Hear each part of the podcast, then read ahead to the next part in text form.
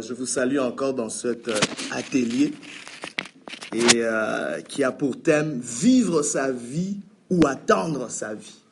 C'est un thème assez particulier, un thème important. Et de prime abord, il y, a, quelque chose qui nous vient à l'esprit. Il y a ce texte, quand vous voyez dans vos notes, dans Proverbe 13, 12, la Bible dit ceci. Un espoir différé rend le cœur malade, mais un désir accompli est un arbre de vie.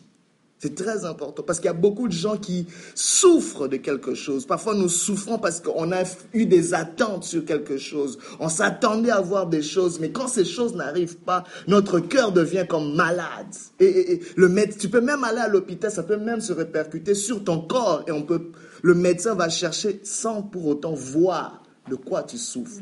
Mais c'est un mal de cœur.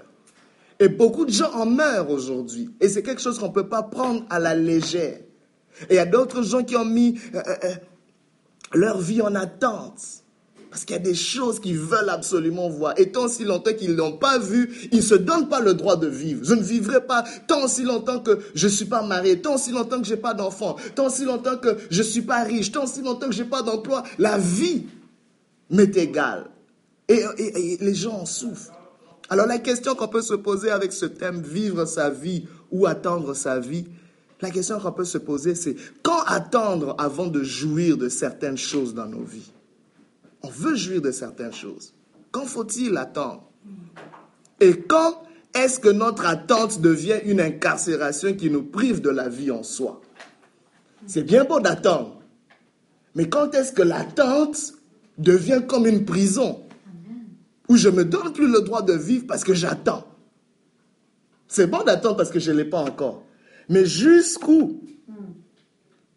Parce que la vie, à un moment, devient comme une prison.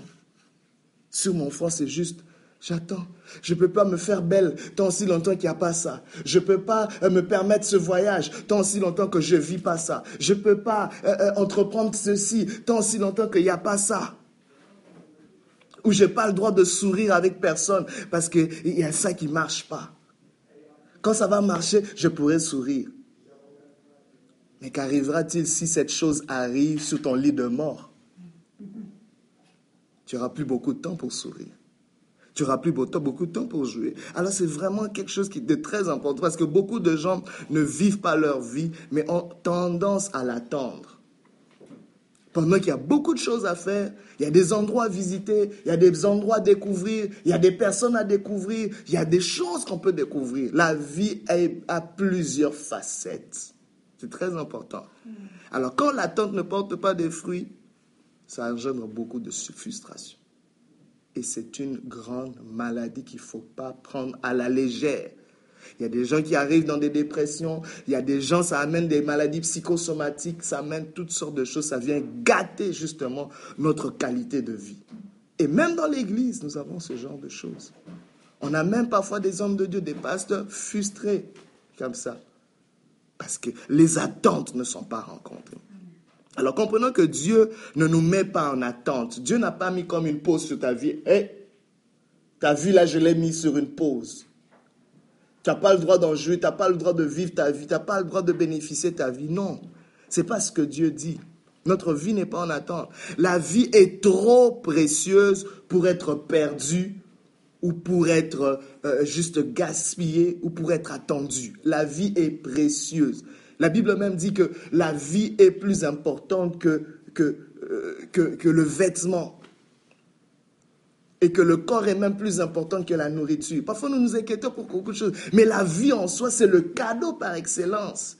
C'est le cadeau par excellence. La vie en elle-même, c'est le plus, la plus grande bénédiction. Parce que les gens disent, j'attends d'être béni. Non, mais tu as la vie, c'est déjà la bénédiction. Mais ce que tu en fais dépend de toi. Dieu t'a déjà donné un cadeau, mais ce que tu vas faire de ce cadeau va dépendre de toi.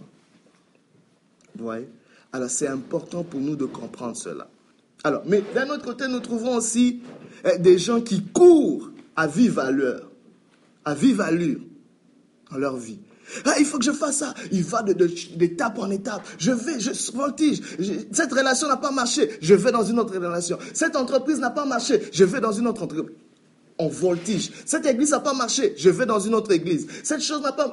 On va. Je ne peux pas rester comme ça. Je ne peux pas rester juste libre comme ça. Je ne peux pas juste rester en, pause. Et on va, on court à vive allure. Mais qu'est-ce qui arrive?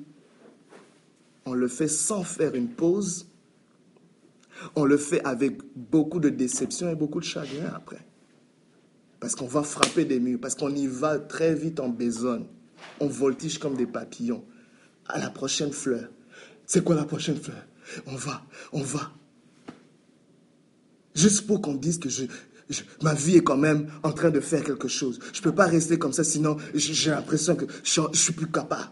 Je capote, comme on dit en québécois. et, c'est ça. non. Ou c'est parce que parfois, on veut, il y a une compétition qu'on a avec les autres. Qu'est-ce que les autres vont dire? Moi, je ne peux pas rester comme ça. Je ne peux pas rester célibataire longtemps. Mais mes copines sont comme ça. Je ne peux pas rester sans emploi comme ça. Il y a toujours cet élan. Mais pour quel résultat? Oui, tu as la nouvelle chose, la nouvelle étape. Mais dans quel état te trouves-tu? On oublie que la vie elle-même, la végétation même nous enseigne, la nature nous enseigne que la végétation ne produit pas toujours en tout temps. Il y a aussi des moments de pause. Pendant l'hiver, il n'y a rien qui pousse là. C'est la nature qui prend sa pause. La nature prend sa pause.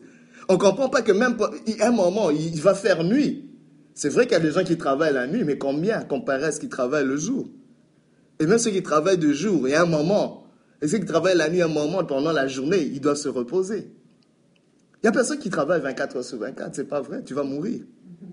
Vous comprenez? Donc même la nature nous enseigne que on ne peut pas juste continuer à voltiger comme ça, de fleur en fleur, d'étape en étape, d'objectif en objectif. Et Non, un moment, il faut une pause. J'aime ce que les comédiens appellent, en anglais, ils appellent ça pregnant pause. C'est un peu comme une pause poétique, c'est-à-dire que euh, les comédiens parfois vont, vont faire quelque chose, dire des choses, des blagues ou je sais pas, dans le théâtre ou quoi, et un moment, ils gardent un moment de silence. Pas parce qu'il n'y a rien à dire, mais parce qu'ils sont chargés d'émotions, mais ils veulent que les gens juste prennent conscience. Et parfois, les journalistes vont le faire. Il va donner une nouvelle assez forte, et à un moment, il fait une pause pour nous laisser digérer, pour nous laisser réaliser pour laisser euh, ce concept nous pénétrer. Et la vie a besoin de ces pauses-là. Ce sont des pauses qui sont enceintes de grandes choses. Mais s'il n'y a pas cette pause, il sera difficile. Même une femme enceinte, avant d'accoucher, il faut qu'on lui donne un congé. C'est pas vrai qu'elle va travailler tous les neuf mois et donner un bébé en santé. C'est pas vrai. Il faut une pause quelque part. Même quand elle est en train d'accoucher, un moment, les infirmières vont dire Madame, arrêtez. Prenez un coup, respirez, et puis poussez. Ce n'est pas tout le temps qu'elle va pousser. Il y a une alternance quelque part. C'est très important. Alors, il y a quelques passages qu'on a, que vous voyez dans vos notes, Matthieu 28, 19, Acte 7, 34. C'est, pourquoi je les mets, ces passages? C'est parce que tout au long de la Bible, vous voyez, il y a, il y a des moments où Dieu lui-même nous encourage à aller, à vivre notre vie. Vous voyez par exemple dans, Matthieu 28, 19, il dit, allez, faites de toutes les nations des disciples. Les baptisons au nom du Père, du Fils et du Saint-Esprit. Allez, ne, ne restez pas oisifs. Allez-y, vivez la vie. Vivez à plein temps. Vous comprenez? Mais dans d'autres passages aussi, comme Acte 7, 34, il va dire euh, à Moïse, j'ai vu la souffrance de mon peuple qui est en Égypte, j'ai entendu ses gémissements et je suis descendu pour le délivrer. Maintenant, va, je t'enverrai. Pourquoi? Parce que Dieu est descendu, il dit, va Moïse. C'est pas le moment de rester là derrière tes moutons. Vas-y, parce que je suis descendu délivrer mon peuple. Et que dire encore d'un autre passage? Dans Marc 16, 15, vous l'avez dans vos notes qui dit, puis il leur dit, ça c'est Jésus-Christ encore qui leur dit, allez partout le monde et prêchez la bonne nouvelle à toute la création. Il veut pas que son église reste là, mais il veut qu'on aille. Allons-y. Waouh. C'est bien beau. Un moment, on peut dire, Dieu veut qu'on aille. Dieu veut pas qu'on reste ici. Il faut qu'on aille. Il faut que je bouge. Il faut que je vive. Il faut, il faut. Mais, regardez la suite. Les autres textes, dans Acte 1, 4, va nous dire complètement le contraire. C'est le même Seigneur qui parle. La Bible dit, comme il se trouvait avec eux, il leur recommanda de ne pas s'éloigner de Jérusalem, mais d'attendre ce que le Père avait promis. ce que je vous ai annoncé, il leur dit, leur dit-il. Il leur demande d'attendre à Jérusalem pour recevoir le Saint-Esprit. Waouh! S'ils étaient allés, ils auraient manqué le Saint-Esprit. Vous comprenez? Jésus leur dit, attendez. Dans Jacques 5, 7, euh, à 8, il, leur dit, soyez donc patients, frères, jusqu'à l'avènement du Seigneur. Voici le laboureur attend le précieux fruit de la terre, prenant patience à son égard jusqu'à ce qu'il ait reçu les pluies de la première et de l'arrière-saison. Vous aussi, soyez patients, affermissez vos cœurs, car l'avènement du Seigneur est proche. La Bible encore nous demande d'attendre au lieu d'aller. Et dernier passage dans Habakkuk 2, 3, la Bible dit, car c'est une prophétie dont le temps est déjà fixé. Elle marche vers son terme et elle ne mentira pas. Si elle tarde, attends-la. Car elle s'accomplira, elle s'accomplira certainement. À un moment, je me dis, bon, est-ce que Dieu est, je sais pas, schizophrène, bipolaire ou quoi Finalement, on y va ou on attend? On la vit cette vie ou on attend cette vie? Les deux ne sont pas des mauvaises réponses, les deux sont aussi des bonnes réponses. Mais, il y a toute une sagesse à retenir là-dessus. Alors, le deuxième point qu'on a ici, c'est pourquoi vivre sa vie?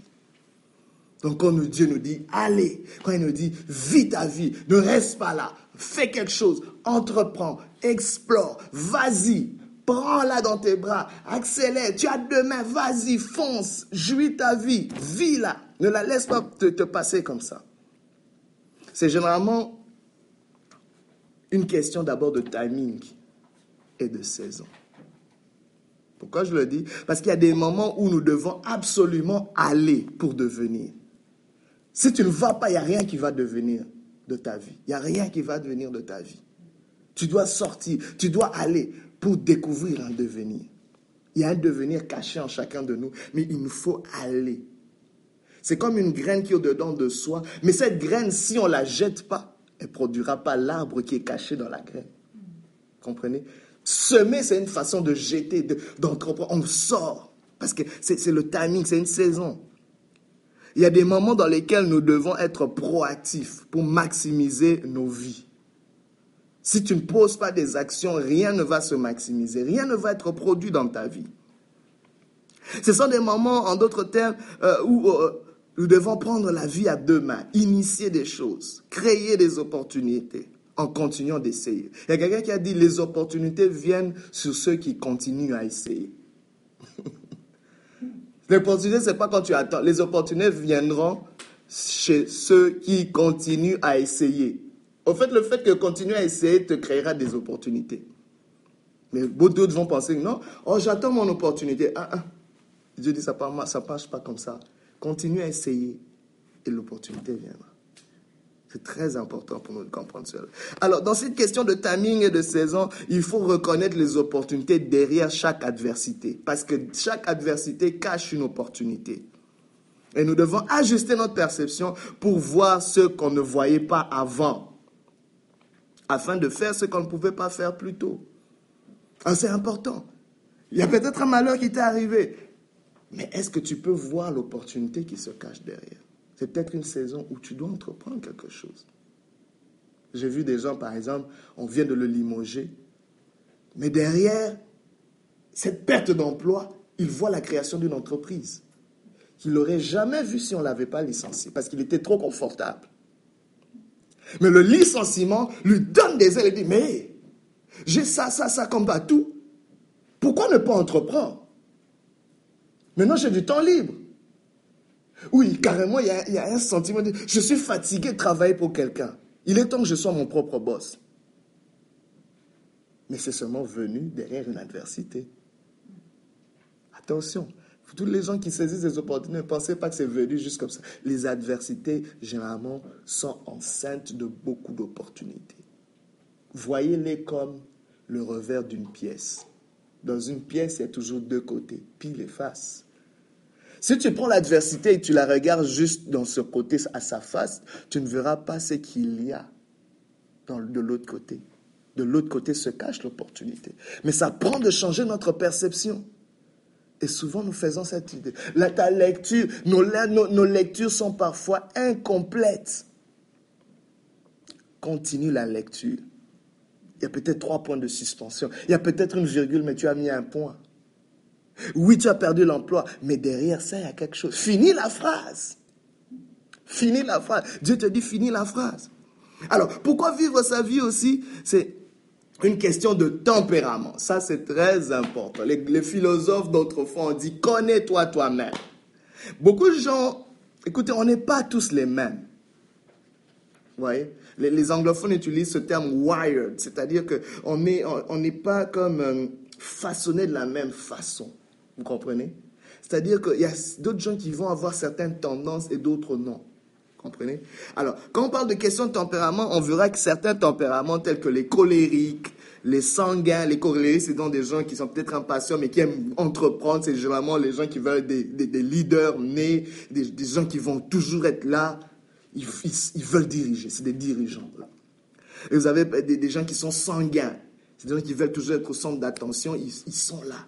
C'est des émotions. Il faut là où il y a l'action, c'est là où ils veulent être. Là où c'est chaud. Et, les extravertis, généralement la plupart des gens sont des extravertis, c'est-à-dire ils puisent leur énergie en étant avec les gens. Ils puisent leur énergie en agissant. C'est des gens, ils sont juste pas capables de rester à la maison tranquille. C'est des gens, ils sont juste pas capables de rester là et ne rien faire. Rester là assis à écouter quelqu'un pendant deux heures, oh, je suis juste pas capable. Il faut que je fasse de quoi? Vous comprenez? Là, tu sais que tu es un extraverti. Ou il est en vacances. Reste dans ta chambre, reste dans la... non, non, non, non, il faut... Je pense que je vais rentrer au travail. Mais là, tu as trois semaines de congé. Non, non, non, non, non. Il faut que je fasse quelque chose. Il faut que je voie du monde. Je vais aller même au mall ou je sais pas. C'est ces gens-là. Et on a d'autres qui sont comme... Euh, euh, euh, des proactifs, ce sont d'autres même des hyperactifs. Parfois même on diagnostique nos enfants. Ah, cet enfant est hyperactif. Attention, parfois on va trop loin dans ces diagnostics. C'est juste un enfant qui trouve son énergie en étant avec les autres, en, en agissant, en posant des actes. Et c'est important pour nous de comprendre cela. C'est très important. Et nous voulons vraiment comprendre cela. Alors, il faut se connaître, savoir, peut-être que je suis un introverti, je suis peut-être un extraverti, un proactif, un hyperactif. Alors, ces gens en général, auront tendance de vivre leur vie plutôt que de l'attendre. Ces gens-là, ils veulent rien attendre. Ils veulent aller, fonçant, allons-y, go, go, go, go, go. On n'attend rien. Le mot d'ordre, c'est go. Alors, il faut comprendre, si tu es ce genre de personne, sache que tu auras plus tendance à vivre ta vie plutôt que de l'attendre. Tu comprends? Ça, c'est ce qui est naturel en toi. Mais ce n'est pas forcément bon. Tu comprends? Et ça peut nous jouer des tours. Oh, mais je suis comme ça. Moi, il faut que je sois avec du monde. Moi, il faut que je pose des actes. Mais, mais attention. Et quand on est comme ça, parfois, on aura même tendance à mépriser les gens qui attendent toujours. Mais c'est quoi ça, là? Vous, êtes passif, vous attendez. Il faut qu'on aille. Il faut battre le fer pendant qu'il est chaud. C'est quoi ça? On n'arrive pas. Je suis pas capable de comprendre les gens qui sont là, les bras croisés. Il faut qu'on agisse. C'est quoi? Mais tu comprends simplement que vous êtes différents. Il faut comprendre cela. Vous voyez? Alors, pour eux, la norme, c'est d'y aller et non d'attendre quoi que ce soit. Ils ne comprennent pas souvent ceux qui attendent et même quand la vie tend à leur imposer l'attente. Parce que parfois, la vie va t'imposer une attente. Tu fais quoi? Repos total, une maladie arrive ou je ne sais pas, une situation qui te met en attente. Vous savez qu'est-ce que ça crée dans, dans ce genre de personnalité-là? Les gens qui sont proactifs, ça peut créer maintenant des frustrations. Quand la vie leur impose une attente, des frustrations, des tensions énormes à l'interne. Et parce qu'ils sont tellement habitués de se ressourcer à l'externe, maintenant il y a comme une tension qui va se commencer à l'interne et qui aura toujours naturellement tendance à s'extérioriser à cause de leur tempérament.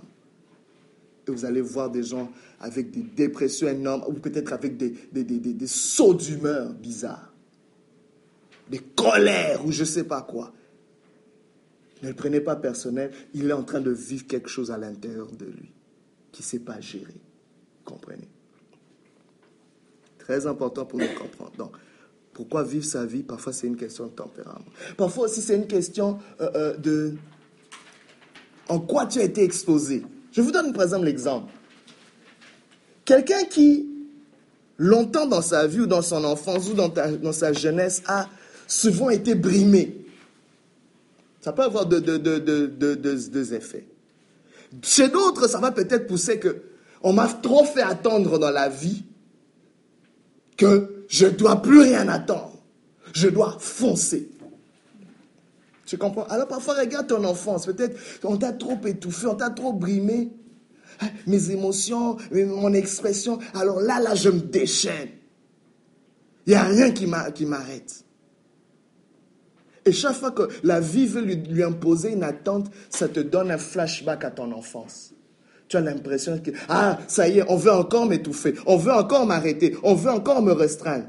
Et tu te déchaînes, tu réagis directement, pendant que la lecture est biaisée. Vous comprenez? C'est très important d'être conscient de ces choses. Alors, pourquoi vivre sa vie? Ça peut aussi être une question de maturité. Pourquoi nous voulons aller vivre cette vie au lieu de l'attendre? Pourquoi? Parce que il y a des fruits de la vie qui pourriront si on ne va pas les cueillir tout de suite. On continue à attendre qu'ils tombent, qu'ils nous tombent dessus. J'ai regardé un manguier. Quand les mangues sont mûres, on est mieux les cueillir. Sinon, elles pourrissent. Et quand elles pourrissent, ça commence à tomber. La seule façon qu'elles vont tomber, c'est parce qu'elles sont pourries. Si tu attends, si qu'elles tombent sur toi, ce sont des mangues pourries que tu recevras. N'attends pas qu'elles tombent, va les cueillir. Quand des choses sont mûres dans ta vie, quand tu te sens maturé dans un certain stade de ta vie, tu dois y aller. Vous voyez un peu C'est une question de maturité. Tu sens que non, quelque chose qui est prêt. Il faut que j'aille cueillir cette affaire. Ça, c'est prêt pour moi. Il faut que j'aille le prendre. Et ça peut aussi être une question de guérison. Pourquoi je le dis? Et ça, c'est ce que beaucoup de gens manquent. Surtout les gens qui, qui passent par des blessures. Tu as, tu as reçu des coups dans la vie. Vivre sa vie peut transformer les venins et les virus de la vie en vaccin et en antidote. Vivre sa vie peut transformer les venins et les virus de la vie en vaccin et en antidote. Est-ce que vous réalisez que pour faire un vaccin, on utilise un peu de virus? Ça me rappelle l'histoire d'un médecin qui soignait des gens qui étaient affectés par le virus d'Ebola en Afrique. Il était tellement dévoué, ce médecin, tellement dévoué, qu'à un moment, il a tellement, je ne sais pas si c'est par imprudence ou par excès de compassion, il a été atteint par le virus. Mais avant d'être atteint par ce virus-là, cette personne avait pu administrer justement un vaccin à quelqu'un qui était affecté et cette personne avait pu être guérie. Mais maintenant, il n'y avait plus de vaccin. Vous savez ce qu'on a fait? On a utilisé le sang d'un de ces patients qui étaient affectés du virus et on les lui a injecté pour le sauver. Vous comprenez ça? Donc on a injecté le sang de quelqu'un qui avait été affecté, infecté, pour le guérir. Très important. Mais maintenant, regardez une chose. Même dans la Bible, regardez ce qui s'est passé. La Bible nous dit que par ces meurtrissures, nous sommes guéris. C'est-à-dire les blessures de Jésus apportent une guérison. Vous comprenez? Il y a quelque chose, une vérité cachée derrière. C'est-à-dire que tes blessures peuvent guérir quelqu'un d'autre. Waouh, je sais pas. Tu es peut-être un, remède ambulant, ambulant, mais tu le sais pas. Mais la seule façon d'expérimenter cette transformation, c'est d'oser vivre malgré tes blessures. Oh, de refuser de te taire, de refuser de te, de te restreindre, de, de, je sais pas, de t'emprisonner parce qu'on m'a affecté, on m'a insulté, j'ai pas eu ça, on m'a rejeté. Non, regardez Joseph. C'est parce qu'il avait été rejeté par ce fait qu'il pouvait être une bénédiction pour, une source de bénédiction pour eux. C'est comme ça que ça marche. C'est comme ça que ça marche. Donc ça peut être une question de guérison, mais à condition que tu acceptes de vivre cette vie, que, que tu la prennes à deux bras. Tu dis, je veux vivre malgré ça. Je suis peut-être blessé, je suis peut-être affecté, mais il y a quelque chose en moi qui peut donner quelque chose aux autres. Pourquoi? Parce que quelqu'un qui a, qui a souffert comprend facilement les gens qui souffrent. Je vous le dis. S'il vous plaît, quand vous voulez vous associer avec quelqu'un, assurez-vous que cette personne a déjà souffert dans sa vie. Je vous le dis.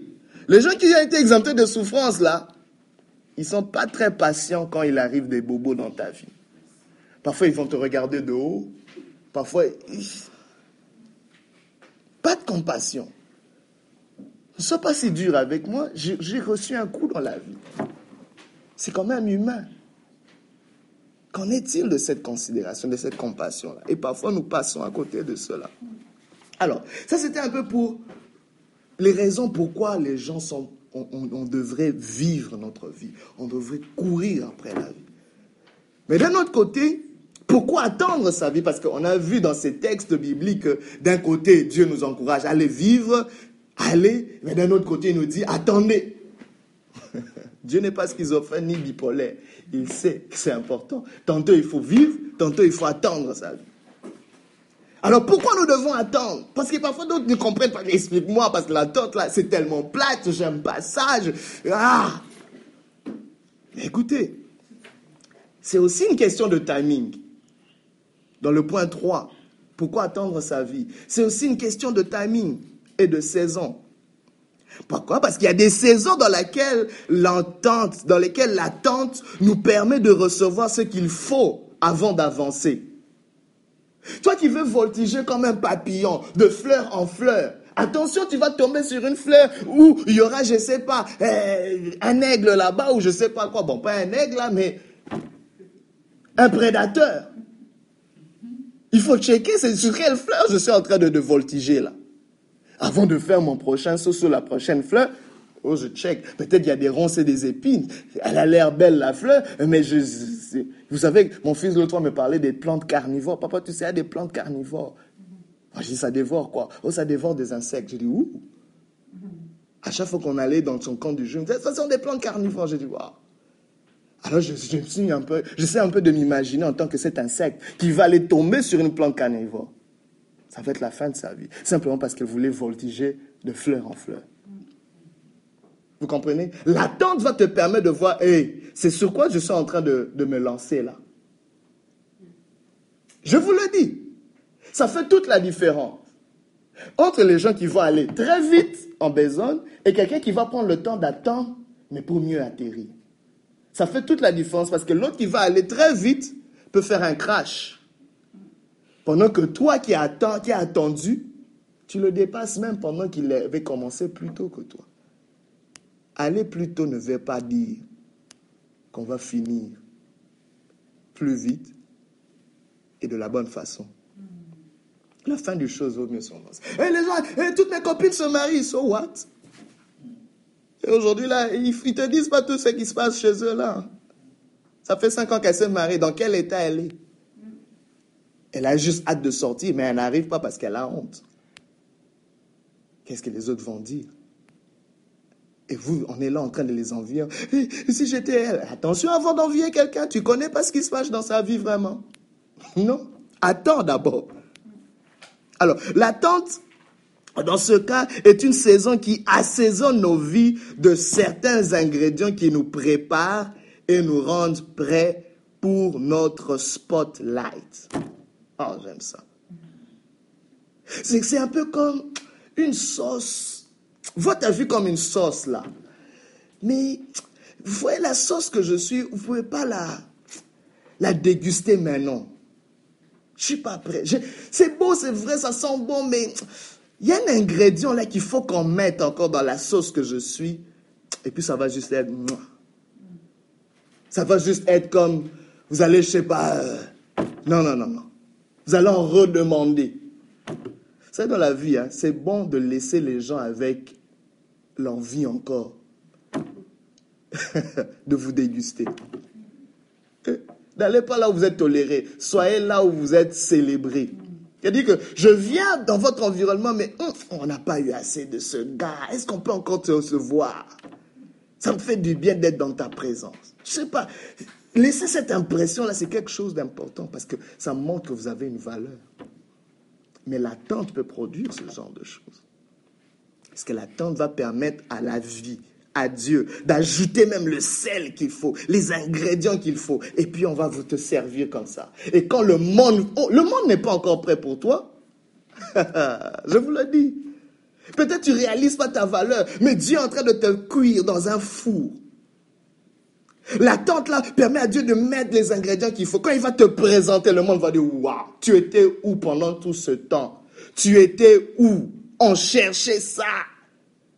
Tu viens, vraiment amener le plus dans nos vies. Une entreprise va dire, mais cet employé, tu étais où? Quelle valeur ajoutée dans l'entreprise? Ah. Mais on ne sait pas, vous ne savez pas par quoi je suis passé, quel genre d'attente pour devenir ce si bon repas que tout le monde déguste. Et il y a un spotlight dans la vie de chacun, un moment où la vie te met en lumière en vedette, où Dieu t'expose. Vous savez, Dieu a deux mains. Nous avons deux mains. Ça illustre aussi que Dieu a deux mains quelque part. C'est une métaphore. Simplement pour dire que avec deux mains, je peux faire deux choses différentes. Comprenez? Il y a une main que Dieu va utiliser pour te cacher. Parce que tu n'es pas encore prêt. Mais une main que Dieu va utiliser pour t'exposer. Une main où tu vas attendre mais une main où tu dois vivre, vas-y, où Dieu va même te pousser. Vas-y. Parce que tu es prêt là.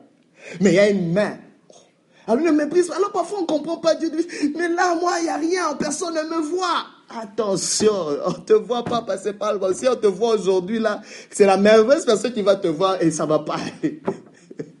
Ou Dieu dit, il y, a un y a un trafic sérieux là. Si toi tu sors là, on va t'écraser. Je vois un peu ça. Où il y a des bandits qui sont en train de sillonner la ville. Si tu sors aujourd'hui avec ton projet là, tu, non.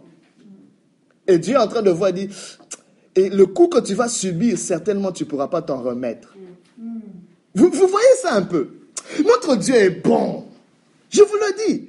Alors, dans des temps d'attente comme ça, Dieu voit, il est sage. Il dit, ma fille, je te connais. Ce coup-là, si tu le reçois, tu ne vas pas t'en remettre. Et moi-même, Dieu, je ne pourrais pas récoller les morceaux. Mais parfois on dit, mais pourquoi Dieu ne me dit pas? Euh, Même si je te le disais, tu ne croyais pas. Accepte seulement que c'est l'attente maintenant. Amen. Très important. Donc attendre notre vie nous empêche aussi de faire des erreurs fatales en jouissant trop tôt de certaines choses. Je vais vous dire une chose, il y a des gens qui sont entrés dans des choses dans leur vie, mais trop tôt. Est-ce que vous savez qu'il existe une chose de se marier trop tôt? Tu peux te marier avec la bonne personne, tu dis, cette personne, j'aurais dû le connaître maintenant. tu as cheminé 10 ans avec la personne, tu dis, si je t'avais connu maintenant que je te connais, on aurait été bien on n'aurait pas perdu tout ce temps de chicane et d'incompréhension. Tu étais tellement bambin et immature que je suis comme Ah Je dis oui, c'était le bon, mais tu l'as rencontré trop tôt. Je vous le dis, c'est pas la mauvaise façon, mais tu l'as rencontré trop tôt. Je voulais seulement me marier. Tu étais marié trop tôt. Dieu voyait une bonne femme en toi, mais c'était trop tôt. Je vais seulement me lancer en affaires. Tu t'es lancé en affaires trop tôt. C'est comme ça qu'on t'a escroqué et voilà, ça va plus. Je voulais seulement prendre des responsabilités. Tu as pris des responsabilités trop tôt. C'est pour ça que tu es devenu un boss tyran, méchant et tout ça. Pourtant, il y avait un leader excellent en toi. Mais dix ans après. Le trop tôt existe. De la même façon que le trop tard existe, ceux qui attendent longtemps, mais le trop tôt aussi existe à ceux qui ne veulent pas attendre. Ah, je veux ni l'un ni l'autre. Je vais être dans le temps de Dieu. Et c'est ce que Dieu veut nous enseigner aujourd'hui. Amen. Très important pour nous de saisir cela. L'attente permet aussi à la vie et ses opportunités d'être apprêtées pour nous. Vous savez, parfois, c'est toi qui n'es pas prêt. Dieu te fait attendre. Mais parfois aussi, tu es prêt. Mais Dieu dit, les choses que j'ai pour toi ne sont pas prêtes. Ta belle voiture, là, elle n'est pas encore prête. On n'a pas encore conçu cette voiture-là. Je, sais, tu vas aimer. Mais laisse-moi d'abord créer l'ingénieur qui va la concevoir. Ah, Dieu le temps de créer cet individu. La personne va naître à, l'âge de 5 ans, il va créer le prototype. Donc, pas. Dieu a des histoires comme ça. La personne qu'il faut, ou l'entreprise, ou l'initiative, ou le projet, n'est pas encore prêt pour toi. Dieu est en train de préparer ton monde. Au fait, il est en train de dire, tu es tellement avant-gardiste que tes idées là, si on les présente aujourd'hui, on va te lapider. On va dire que tu es blasphémateur, on va dire que tu es, tu es bizarre. Ta famille n'est pas encore prête pour ce qu'il est en toi. Donc, reste d'abord en attente. Je les prépare. Dieu aussi, quand il prépare, il va s'arranger d'éliminer certains agents. Il y, a des, gens parfois qui meurent simplement parce qu'on est en train de les préparer. Je vous le dis. Celui-là va causer tellement d'épines à ma fille. Je vais d'abord l'éliminer sur l'échiquier. Ainsi, toi, tu pourrais émerger. C'est très important. Dieu est un stratège. Rappelez-vous de cela. Dans ta vie, Dieu est un stratège. C'est important justement de confier nos vies à ce Dieu-là. Alors, pourquoi attendre peut aussi être une question de tempérament? On l'avait vu pour euh, euh, pourquoi les gens veulent vivre, leur vie. Mais ici aussi, il y a un tempérament aussi qui, qui peut te pousser à souvent attendre ta vie au-delà de la vivre. Alors, il y a des tempéraments tels que hein, les mélancoliques, hein, les, les, flegmatiques, les introvertis, des gens qui hein, ils sont centrés, c'est sur eux-mêmes, au-dedans d'eux, ça se passe à l'intérieur. Ces gens puisent leur énergie de l'intérieur et non de l'extérieur. Ces gens euh, qui sont... Ils s'ennuient pas quand ils sont tout seuls chez eux. Je peux passer toute ma semaine, euh, deux semaines de vacances, je suis là chez moi, je m'ennuie pas. Je suis bien. Moi, je vous donnerai par exemple un exemple. J'aime pas trop magasiner. Ça, me, ça me chauffe la tête. Aller dans des malls, non, non, non. Je préfère que ma femme fasse ça. Bah, écoute, tu vas magasiner pour moi, tu m'amènes les trucs, c'est bon. Que moi, quand je, surtout quand je, suis buté à plusieurs choix, ça, me chauffe déjà la tête. Je pense, j'ai juste envie de prendre tout le magasin et de m'en aller. Mais je sais que je ne peux pas le faire. Et c'est ça qui m'énerve. Ah, je suis mieux d'être loin de ça. Dans mon coin. D'autres gens vont croire que non, ah, mais tu es extraverti parce que tu prêches et tout. Non, non, non, non. Oui, je vais le faire. Mais là où je veux me ressourcer, c'est quand je suis seul loin du téléphone. Je suis la seule. Mais je, là, tu, tu, es là, tu aides les gens. Oui, parce que j'ai pris ma bouffée d'oxygène, mon énergie, en étant tout seul, que je suis capable maintenant de dealer avec vous. Très important de comprendre cela. Alors, ce genre de personnes auront tendance d'attendre leur vie plutôt que de la vivre. Pour eux, la norme, c'est d'attendre et non d'y aller précipitamment. Ils vont attendre. Ils vont prendre le temps de faire euh, euh, longtemps attention à tous les détails. On ne peut pas embarquer maintenant. Non, l'achat de cette maison, attendons. Mais, mais tu vois le projet. Bon. Et si ça, ça arrive, ils sont même en train de voir des problèmes à chaque solution qu'on propose parce qu'ils sont là. Bon, tu vois, pour s'assurer vraiment que ça soit bon. Mais là, mon cher, mon cher, l'opportunité va même fuir. On le fait ou on ne le fait pas? Non Alors ces gens vont être là, ils vont attendre, attendre. Et ils ne comprendront pas souvent ceux qui vivent leur vie à vive allure. Et même quand la vie tend à leur imposer l'action, ils ne comprennent pas. Mais pourquoi les choses sont présidées? Pourquoi est-ce qu'on me pousse? Pourquoi est-ce que tout le monde veut que je fasse ça? Pourquoi est-ce que la vie... Non, parce que c'est ton temps, tu, dois te bouger. Amen. Alors, ceci peut créer des pressions énormes aussi dans la vie. Quand tu es quelqu'un de, de, qui est habitué à tu un tempérament passif ou je ne sais pas, introverti. Quand maintenant la vie vient comme te bousculer, te bouger, ça peut créer justement des tensions à l'intérieur aussi. Qui alors tout naturellement ont tendance à s'intérioriser à cause de ton tempérament. Et parfois les gens ne vont pas réaliser, mais déjà au-dedans de toi tu es bousillé, ça va plus. Ça va plus, tu te sens mal dans ta peau. Tu te sens mal dans ta peau. Tu ne sais pas comment continuer. Alors, autre chose, bien aimé, pourquoi attendre sa vie? C'est aussi une question d'immaturité. Ici, quand je parle d'immaturité, il faut savoir qu'il y a des fruits de la vie qui gâteront nos dents si on se précipite. Parce qu'ils ne sont pas prêts d'être consommés. Je ne sais pas c'est quoi que tu veux consommer. Je ne sais pas c'est quoi que tu, veux jouir de quelque chose. Mais ce n'est pas prêt pour toi. Ça va gâter tes dents. Vaut mieux attendre.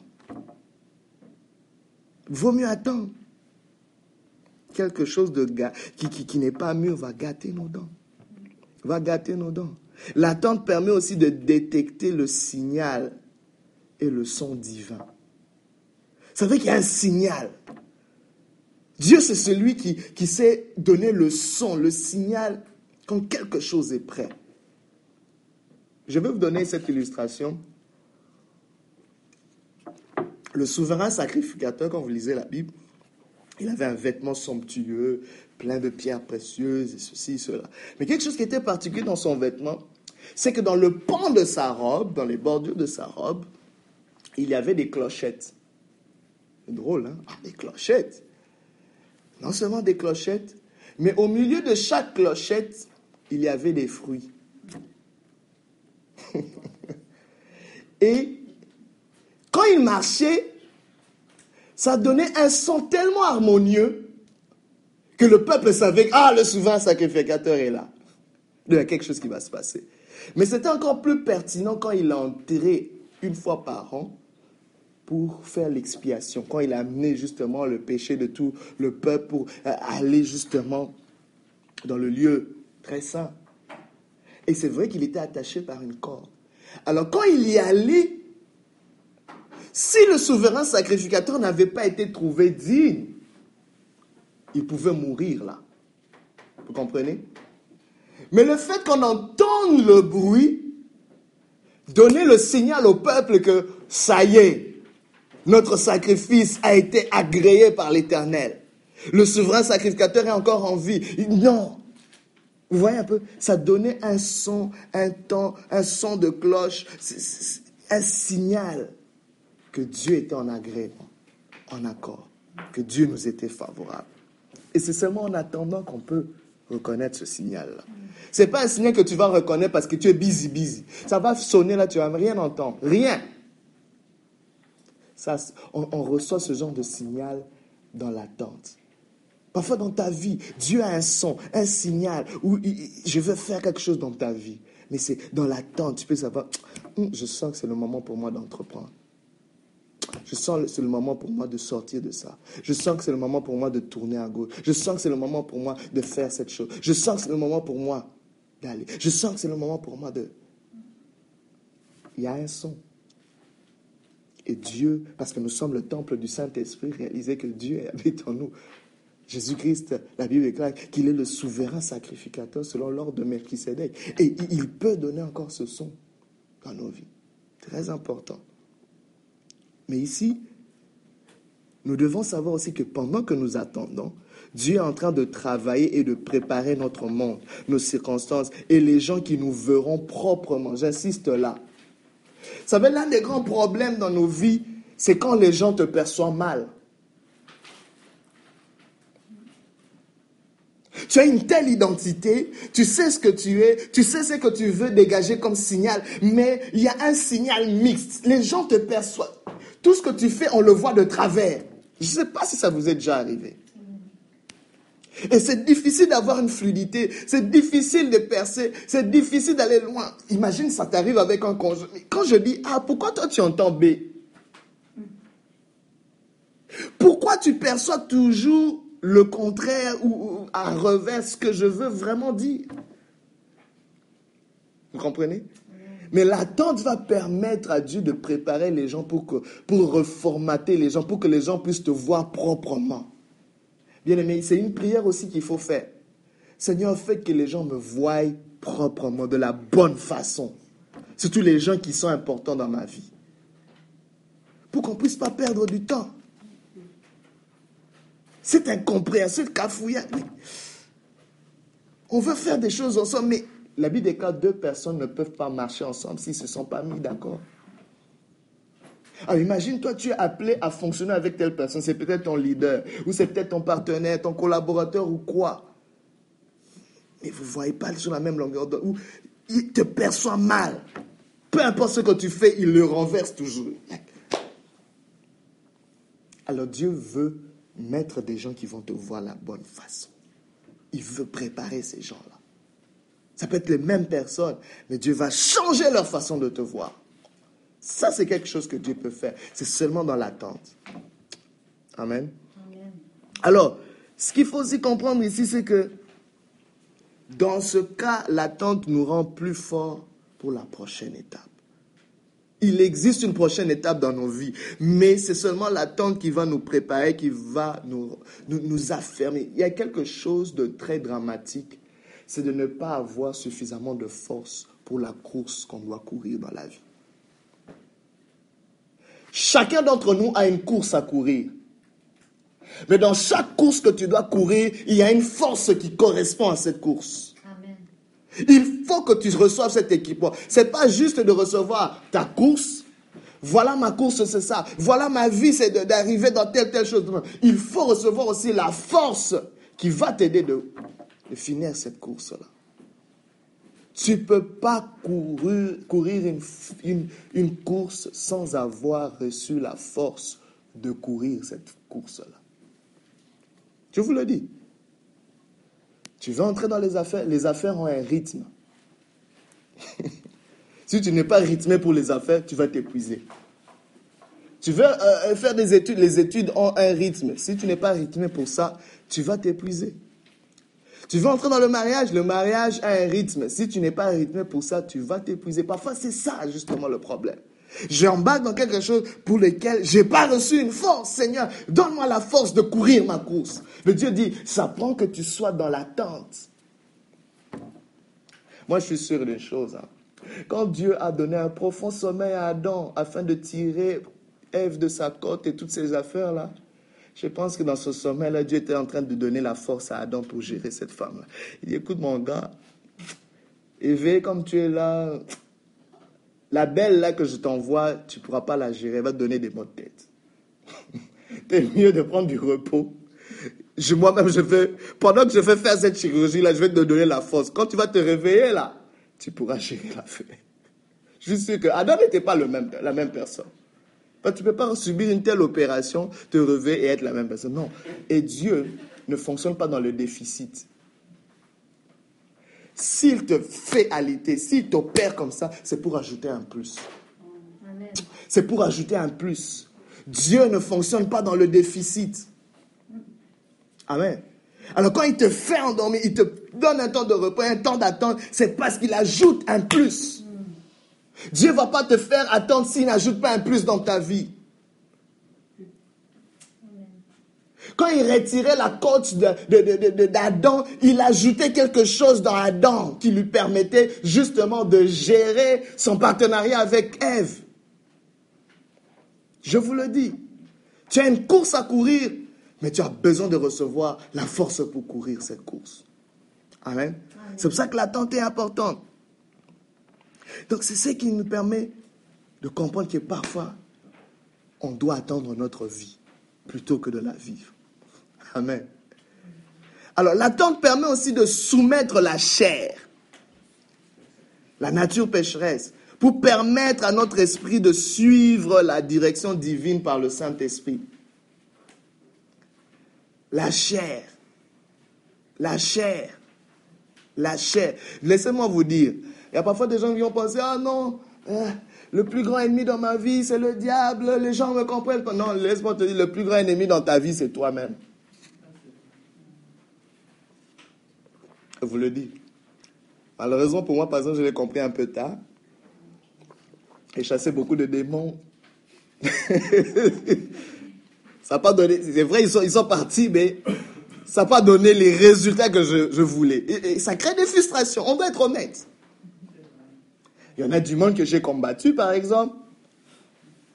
Il y en a même qui sont même plus dans ma vie. Mais ça n'a pas non plus résolu le problème. je pensais que une fois ces personnes éliminées, bon, entre guillemets, je ne suis pas comme un tueur là ou quoi. Mais c'est là que j'ai compris mais un ennemi constamment qui va avec moi comme une ombre partout où je suis. Et c'est lui qui me crée des histoires. Oh, voilà. Maintenant, quand je commence maintenant à essayer de comprendre, cet ennemi, il faut lui donner des coups, il faut le gérer. Curieusement, c'est un ennemi qui sait anticiper tous mes coups et il sait comment les esquiver. Parce qui d'entre vous peut se donner un coup à lui-même sans l'avoir esquivé avant même que ce coup l'atteigne? Essaie de faire ça. Un coup fort là, vraiment, dans l'œil. Tu ne pourras pas. Vous comprenez? Donc, il faut admettre une chose. Il y a quelque chose en toi qui ne veut pas de Dieu. Il y a quelque chose en toi qui ne veut pas la réussite. Il faut l'identifier, il faut accepter cela. Mais maintenant, ici, on est en train de comprendre que l'attente va permettre de, de soumettre et de crucifier ce quelque chose-là. Je vous le dis. On a beau dire, exercer notre volonté, je soumets la chair. En hum, hum, hum. fait, ta volonté la même est tellement faible que ça ne va même pas bouger d'un pouce. Pourquoi C'est parce que c'est toi-même. Qui va être contre lui? Personne. Mais Dieu dit, si vous vous mettez dans l'attente L'attente va soumettre la chair. Pourquoi? Parce que cette chair en toi a une volonté, elle veut juste aller. Let's go. J'ai envie de quelque chose, on va. Il faut que je boive ce coq-là. Tu sais que tu n'as pas droit le boire. Il faut. Et c'est qui cette fille-là? Il faut que je cours après. Il faut... C'est quoi? Il faut que j'ai le dernier, le dernier véhicule. Tu sais que ton crédit n'est pas bon, tu sais que tes finances pas. Il faut que je l'ai absolument. Il faut que je sois ceci. Il faut que je devienne ceci. Elle te pousse, elle te pousse. Mais maintenant, la tante va la soumettre. Va la mettre dans un état où elle va comme perdre ses facultés. Amen et rendre capable l'Esprit de Dieu, ton esprit en toi, par le Saint-Esprit d'émerger et de faire la volonté de Dieu, de suivre Dieu, de réussir, de maximiser ta vie. C'est pour ça que c'est important. Attendre sa vie, c'est aussi permettre à la chair d'être soumise. La chair sera jamais soumise quand tu es tout le temps en train de voltiger comme ce papillon-là. Tout, tout, tout, tout, tout, tout, tout. Quand vous entrez dans la présence de Dieu, ne soyez pas trop pressé de dire mot. Soyez dans l'attente. l'attente là va justement affaisser la chair. Toutes sortes d'idées, les pensées de la journée, toutes sortes de cafouillages et des choses. Et, et, dans l'attente là, c'est là que Dieu va attendre. Dieu va, attendre que la chair puisse mourir avant de se manifester. Ce qui ne peut pas se manifester au même moment. Vous comprenez? Il faut l'attente. Prochainement, je te donne cet, cet indice. Prochaine fois où tu sens l'élan de faire quelque chose, impose une attente.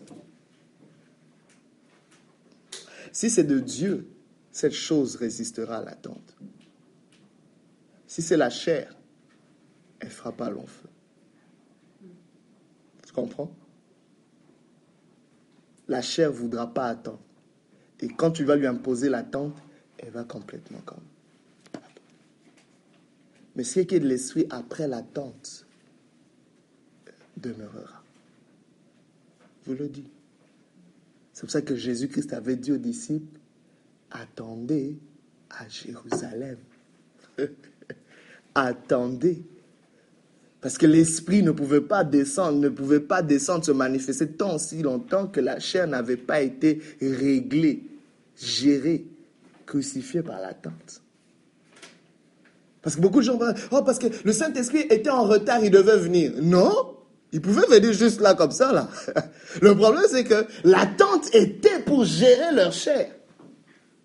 Plein d'émotions, plein de peurs, plein de questionnements, plein de ceci, plein d'envie de faire ceci à leur manière. Mais l'attente, le Saint-Esprit était peut-être juste là, j'attends. Dès que la chair est affaissée, moi je me manifeste. Dieu a réservé quelque chose de bon pour ta vie. Mais ça va prendre une attente. Une attente doit précéder la venue de Dieu. La venue de l'Esprit dans ta vie. Amen. C'est très important pour nous de saisir cela. Et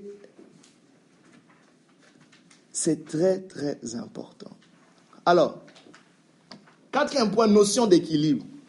Après, on va prendre une petite pause. Dans la notion d'équilibre, c'est très très important. La notion d'équilibre rend possible la stabilité, qui à son tour rend possible la croissance? Parce qu'on est là en train de se demander, est-ce que je dois vivre ma vie ou l'attendre? On voit les bons, euh, les côtés positifs à aller, à vivre notre vie. Euh, de l'autre côté, il faut attendre, mais finalement, je suis où? Qu'est-ce qui se passe? Vous comprenez que c'est une affaire d'équilibre. une notion d'équilibre. L'équilibre va rendre possible la stabilité. Et la stabilité rend possible la croissance. Laissez-moi vous dire, rien ne peut grandir s'il n'y a pas de stabilité. Cette table est seulement en mesure de porter tous ces objets parce qu'elle est stable. Vous comprenez? Dès qu'il y a quelque chose qui boite, qu'est-ce qui va se passer? Tout tombe. Il n'y a rien qui peut croître, il n'y a rien qui peut grandir. Ta vie aussi est ainsi faite. Tant si longtemps qu'il n'y a pas de stabilité, d'équilibre, rien ne peut croître. Mais cependant, l'équilibre est souvent difficile. Il faut qu'on l'admette. Je ne veux pas dire qu'elle est facile. L'équilibre est souvent difficile à atteindre parce que d'un côté, nous avons des choses qui nous viennent naturellement. On a deux pieds, n'est-ce pas? Est-ce que vous savez qu'il y a des gens qui sont droitiers, et qui sont gauchers? Les droitiers, naturellement, quand il y a quelque chose que tu leur lances, c'est le pied droit qui sort. Instinctivement, sans, sans penser. Vous comprenez? Mais pour émettre le pied gauche, il doit penser. Il y a quelque chose, il y a un effort qui doit se faire. Donc dans l'équilibre, pourquoi c'est difficile? Parce que d'un côté de l'équilibre, il y a quelque chose que tu as naturellement, mais de l'autre côté de l'équilibre, il y a des choses que tu n'as pas naturellement. Vous comprenez? C'est pour ça que c'est difficile. Et notre chair ne veut pas faire les choses qui ne sont pas naturelles en toi. Vous comprenez? Mais des choses, maintenant, regarde comment on va prendre, avoir, avoir atteindre l'équilibre. J'ai un côté qui est naturel. Le côté qui n'est pas naturel, ça va me prendre un effort supplémentaire. Ça va prendre que j'y mette un poids supplémentaire. Parce que même quand vous voyez quelque chose qui est débalancé, qu'est-ce qu'on fait? On va ajouter un poids correspondant. Vous comprenez? Naturellement, on a ce poids de ce côté-ci. Mais le poids qu'on n'a pas naturellement de l'autre côté, il faut l'ajouter. Maintenant, ma question que je te pose, c'est quoi que tu ajoutes là-bas pour trouver ton équilibre?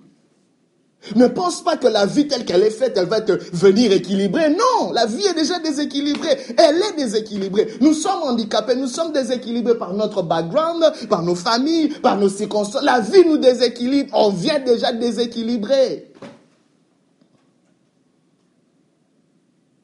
Si tu vas t'attendre à, ce que la vie te propose, il n'y aura pas de croissance. Tu risques d'attendre longtemps.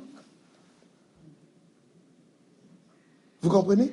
Et si aussi tu te mets à courir, à vivre ta vie dans un déséquilibre, tu n'atteindras pas tes buts. Tu vas t'essouffler, tu vas tomber. Vous comprenez? Et celui qui attend, et celui qui veut vivre sa vie dans cet état de déséquilibre, ne marche pas. L'un va certes aller, mais il n'ira pas plus loin. L'autre va attendre, il attendra toute sa vie, rien, rien n'arrivera. Vous, comprenez ça? C'est quelque chose que toi et moi, nous devons d'abord accepter, ce déséquilibre-là. Mais il nous faut ajouter ce poids, cet effort supplémentaire. Cet effort supplémentaire, ça peut être une discipline. Ça peut être un système. Qu'on établit. Ça peut être une personne qualifiée qui nous aide. Écoute, moi j'ai besoin d'un mentor. C'est pour ça qu'on a besoin d'un mentor. C'est pour ça qu'on a besoin d'un coach. Je me suis toujours demandé pourquoi des athlètes aussi forts, aussi performants comme Usain Bolt, comme je sais pas Messi, comme je sais pas, pourquoi est-ce que tous ces acteurs performants ont besoin de coach? Même les grands musiciens ont besoin de coachs vocaux et tout ça. Pourquoi? Parce qu'il y a un côté naturel en eux, mais un côté qui n'est pas naturel, qui va nécessiter un apport supplémentaire pour amener l'équilibre, pour qu'ils puissent performer, produire, atteindre leur but, aller de l'avant, vivre leur vie, la maximiser, jouir des résultats. Il ne faut pas dire que les gens perdent le temps parce qu'il il consulte un coach, parce qu'il a un mentor, parce qu'il a un leader, parce qu'il a... Non, c'est ça. Mais non, toi, tu n'en as pas. Tu ne veux même pas amener quelqu'un de qualifié. Mais là, tu n'as rien compris. Pourquoi? Parce que tu es ton seul boss, tu écoutes personne, personne ne doit te dire quoi que ce soit. Non. Déséquilibré, tu resteras. Ce n'est pas une malédiction que je déclare sur ta vie, par exemple, mais on ne peut plus continuer comme ça. C'est quoi l'effort? Posons-nous les questions. Est-ce c'est une personne? Est-ce c'est un système? Est-ce que c'est un peu d'ordre? Je sais quoi? Tes finances sont déséquilibrées. Ça prend quoi? Ta santé est déséquilibrée. Ça prend quoi? Tes relations sont déséquilibrées. Ça prend quoi? Oh, j'essaie de me marier, mais j'arrive pas. Mais est-ce que tu es conscient que tu es déséquilibré? Le mariage ne viendra pas comme ça. Et s'il vient, gare à toi. Mariage déséquilibré aussi. Ça fait mal, hein? Je vous le dis la notion d'équilibre est très importante. Alors, laissez-moi vous dire le manque d'équilibre est dû à une absence de fondement. On n'est pas équilibré parce qu'on manque de fondement. Fondement. Quelqu'un comme Joseph était fondé, c'est-à-dire que quelqu'un a été... Laissez-moi vous dire une chose. Les crises de la vie viendront toujours révéler et vérifier l'état de nos fondements de nos valeurs, nos croyances, nos compréhensions, nos caractères. Quelqu'un comme Joseph, quand je vois la vie de ce jeune homme, les crises sont venues dans sa vie. Les tempêtes ont soufflé, ses frères l'ont rejeté. Il était dans l'esclavage, on l'a faussement accusé, il a, été, il a fait la prison. Et même quand il a eu le succès, la gloire l'a pas non plus écrasé parce que la gloire amène aussi son lot d'épreuves. Ah, je vous le dis. Parfois, les gens ne comprennent pas. Imaginez une chose, que du jour au lendemain, on est là, on se connaît. Ah, mais, ah, mais c'est Moussa, mais oui, on le connaît. Du jour au lendemain, je deviens ton boss. Du jour au lendemain, j'atteins certaines sphères. Directement, vous savez que ça crée dans les gens qui me connaissaient, qui sont familiers. S'ils ne sont pas fondés, s'ils ne sont pas équilibrés, directement, ça, ça, ça crée un mépris. Je vous le dis. C'est ce qui arrive. Directement, on va commencer à apprendre que je suis orgueilleux. Oh, pour qui tu te prends? Simplement parce que je suis sorti du lot. Il y a quelque chose qui se crée directement dans mon environnement. Parce que je commence à performer dans telle dimension. Ça crée forcément quelque chose. Et c'est une pression.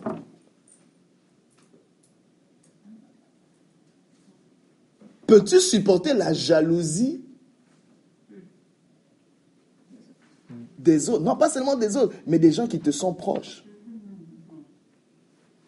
Jalousie des gens que je ne connais pas, je m'en fous. Mais jalousie de mon frère avec qui je mange. Jalousie de mon propre fils. Qui veut juste prendre ma place, me couper la tête et me remplacer. Jalousie des enfants que j'ai engendrés peut-être spirituellement. Tu comment tu dis là avec C'est que le, poids du succès peut amener. Mais Joseph est passé à travers toutes ces choses. C'est-à-dire que ces choses sont venues vérifier l'état de ses fondements. Et parce qu'il était, il était bien établi, il a pu trouver l'équilibre pour ne pas se perdre. C'est que ces 80 ans, il a fait 80 ans dans la primature en tant que Premier ministre.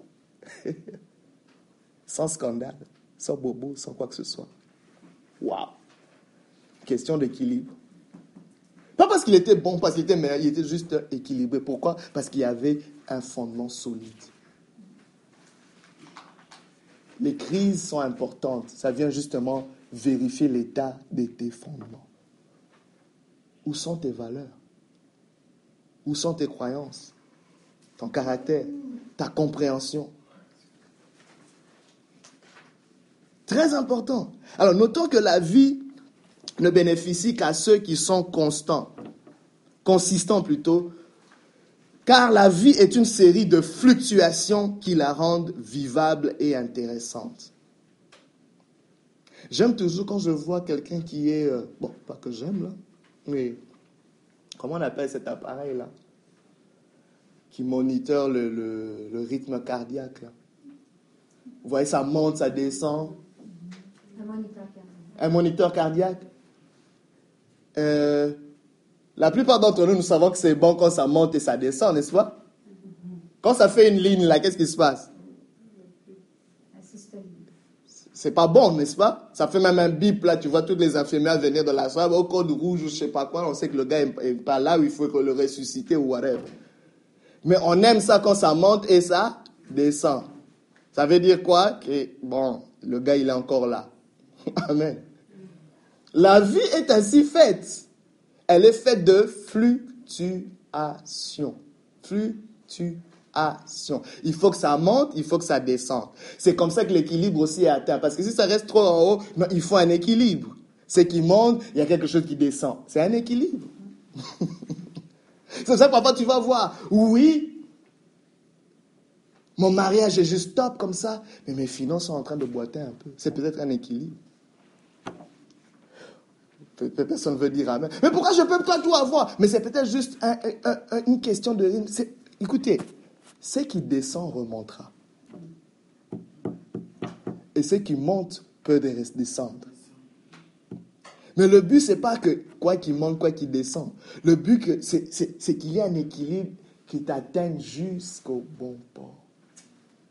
Vous voyez? La vie, nous devons la prendre comme un voyage. Vous comprenez? Comme un voyage et pas juste se préoccuper des points des points dans la vie, vous comprenez? Oh là, ce point, je suis descendu ici. Non, non. See the big picture. Qu'est-ce que Dieu est en train de produire là? Tu es descendu peut-être aux enfers, mais regarde ce que Dieu est en train de produire. Imaginez-vous Joseph en prison. Vous pouvez dire ma vie est finie. Non, non, non. Joseph, regardez, fais une autre lecture. Qu'est-ce qui est en train de se passer? Joseph, ta vie ne va pas finir en prison. La prison, c'est eh, peut-être deux ans, trois ans, mais tu vas sortir. Joseph, est-ce que tu sais que tu vas régner pendant 80 ans? Qu'est-ce que deux années de prison pour un règne de 80 ans? Non, non, mettons les choses en perspective. Je suis en train de te donner l'équilibre, les fonds, vérifier l'état de tes fondements pour te permettre d'arriver jusqu'au bout. Maximiser ta vie. Alors quand les fluctuations cessent il n'y a plus de vie. C'est ça la clé. On a besoin de ces fluctuations-là. Vous voyez, il y a matin, il y a un soir. Il y a l'hiver, il y a l'été. Il y a l'inspiration, il y a l'expiration. Il y a le réveil, il y a le sommeil. J'étais même curieux de voir, même dans la parabole des vierges folles et des vierges sages, il y a un dénominateur commun. Est-ce que vous savez que toutes les vierges étaient endormies? Ah, Parfois, on ne parle pas trop de ça. Hein. Tout était endormi. D'autres peuvent dire, ils étaient dans un sommeil spirituel. On peut dire tout ce qu'on veut là, mais elles étaient toutes endormies. mais le but, c'était pas d'avoir été, de s'être endormi à un moment donné. Le but, c'était quand l'époux vient, qui est prêt. Vous comprenez? Elle était endormie, mais dans quel état? Équilibré L'heure où il était là encore. Vous comprenez? Le but, c'était pas. Parce qu'ils sont passés par un sommeil. Mais quel est l'état des fondements, des valeurs? Est-ce qu'il y a de l'huile Pour que quand l'époux arrive, qu'elle soit prête à être prise? C'est très important pour nous de comprendre cela. Alors, euh, on va. Alors, euh, nous, nous continuons avec le point 5 Dans le cas 4, on a vu la notion d'équilibre et euh, combien c'est important. J'espère qu'on a saisi cela. ce qu'on disait, c'est que la vie ne bénéficie qu'à ceux qui sont consistants. On a besoin de cette consistance-là parce que la vie est faite d'une série de fluctuations. Et c'est justement nos fondements qui vont nous permettre de transcender toutes ces fluctuations-là. Et c'est ce que Joseph avait. Alors c'est très, très important. L'équilibre vient avec les fondements dans nos vies. Très, très important pour nous de saisir cela. Alors dans le cinquième point, quand vivre et quand attendre sa vie? Parce que là, on a vu les pourquoi vivre, pourquoi euh, attendre. On a vu aussi la notion d'équilibre qui vient justement se mettre au milieu là pour dire, bon, ça prend l'équilibre, mais ici, quand vivre et quand attendre sa vie. Il est important de demander au Seigneur, ça c'est vraiment une prière qu'on devrait faire, l'intelligence, c'est-à-dire la compréhension, la révélation, le discernement des temps et des saisons. Comme les fils d'Issachar, dans 1 Chronique 12, 32, euh, la Bible nous dit que les fils d'Issachar savaient, euh, ils avaient l'intelligence des temps pour savoir ce qu'Israël devait faire. Et comment le faire. Ça prend cette intelligence-là. Parce qu'à un moment, je ne sais pas, ben, c'est cette question qui est en train de, de, d'émerger dans ta vie. Tu te dis, mais moi, qu'est-ce que je fais? Est-ce que j'attends? Ou est-ce que j'avance dans cette situation? Dois-je attendre encore? Ou est-ce que je dois y aller? Je suis où, moi? Où est-ce que je me situe? Oui, je comprends qu'il y a des pour et des contre. Oui, je comprends qu'il y a la notion d'équilibre. Mais maintenant, là, je fais quoi? Où est-ce que je me situe? Alors, c'est important d'avoir cette intelligence. Les fils d'Issachar, c'était très important. C'est ce qui les distinguait justement en Israël. Alors, en règle générale, les moments, retenez bien ceci, de portes ouvertes ou fermées, les moments de nouvelle dimension, les moments de transition sont des grandes indications pour vivre ou attendre sa vie. Je vais répéter. En règle générale, les moments de portes ouvertes ou fermées, je ne sais pas ce que tu vis, mais quand est-ce que quand les portes sont ouvertes ou quand les portes sont fermées? Il y a aussi des moments où tu es dans une nouvelle dimension, une nouvelle saison, ou dans les moments où tu es dans une transition. Ce sont des grandes indications pour vivre ou attendre sa vie. On va prendre quelques exemples. Un exemple que je peux donner. Quand les portes sont ouvertes dans ta vie, c'est là qu'il faut vivre ta vie. Vivre ta vie quand les portes sont ouvertes et que nous avons la clé, les clés pour les activer. Amen. Les portes ouvertes, généralement, c'est un peu comme Dieu qui est la porte. Amen. Il ouvre une porte que nul ne peut fermer. Quand il ouvre une porte dans ta vie, il faut que tu y entres. Tu ne peux pas attendre. Tu comprends une chose là Quand les portes sont ouvertes, vis ta vie. Ce n'est pas le moment d'attendre. Tu n'as pas besoin de révélation, de prophétie. N'attends pas. Tu dois la saisir. Amen. Amen. Porte ouverte égale vivre ta vie. Mais il y a une condition. À condition que tu aies les clés pour activer cela. Oui, Dieu ouvre les portes, mais il te donne des clés. Vous comprenez? Laissez-moi vous dire qu'une porte ouverte, c'est, je ne sais pas, dans votre esprit, je suis en train de, le voir, c'est... Beaucoup de gens, quand je parle porte ouverte, tu vois quelque chose qui est comme ouverte, là, waouh Non, non, non. Une porte ouverte peut avoir l'air d'être fermée. Mais vous savez que cette porte m'est ouverte tant si longtemps que j'ai les clés qui ouvrent la porte, elle est ouverte pour moi. Vous comprenez? C'est pas fermé. Pour Dieu, c'est ça. Elle est ouverte parce que je t'ai donné les clés. En fait, devant Dieu, toutes les portes sont ouvertes, mais à condition que tu aies les clés. Tu comprends? Donc quand je dis porte ouverte, c'est le moment de vivre ta vie, mais à condition que tu aies les clés. C'est pour ça que parfois, l'attente peut aussi dire. Tu peux aussi attendre ta vie si les portes sont ouvertes. En fait, tant si longtemps que tu n'as pas tes clés, il faut attendre. Tu comprends? Les clés, c'est quoi? C'est la compréhension. Les clés, c'est quoi? C'est des informations. Les clés, c'est quoi? C'est cette intelligence-là. As-tu les clés? Mais d'un autre côté aussi, porte fermée veut dire attendre sa vie. Dieu a fermé une porte, ça veut dire tu dois attendre. Mais fermer une porte, c'est simplement aussi parce que je n'ai pas les clés. Il faut que j'attende. Je ne comprends pas comment ça fonctionne. Laissez-moi vous dire, moi je le considère même comme une malédiction de te donner quelque chose que tu n'as pas la capacité de gérer. Il ne faut pas prendre ça. Je me rappelle une fois, le bishop T.D. Jakes s'est retrouvé à New York.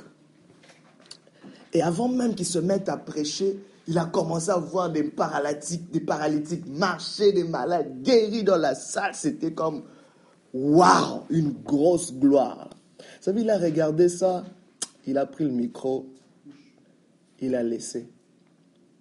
Et il est parti. Il a dit, c'est pas moi. Ça, ça c'est pas moi. Et il est parti, il a refusé de prêcher. Il a refusé de prendre cette gloire. Il a refusé d'entrer dans ça. Il dit, ça, c'est pas mon, le genre d'appel sur ma vie. Je pourrais comprendre s'il est béni ou quelqu'un d'autre comme ça, là, mais c'est pas moi.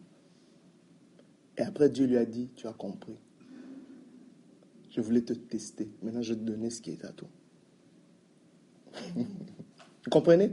Alors, quand tu reçois quelque chose pour lequel tu n'as pas été préparé, pour lequel tu n'as pas été équipé, ne le prends pas. S'il vous plaît, n'y touche pas. C'est ça qui va nécessiter l'attente. Oui, je peux le faire, oui, je peux mais je ne suis pas équipé pour ça. J'attends d'être équipé, j'attends d'être préparé, j'attends d'être formé, j'attends d'avoir les clés avant d'y entrer. Vous comprenez? Donc, porte ouverte, porte fermée, c'est très important pour nous de saisir ça. Parce que les gens vont dire Hey Seigneur, ouvre les portes, ouvre les portes. Attention, toute opportunité n'est pas opportunité de Dieu.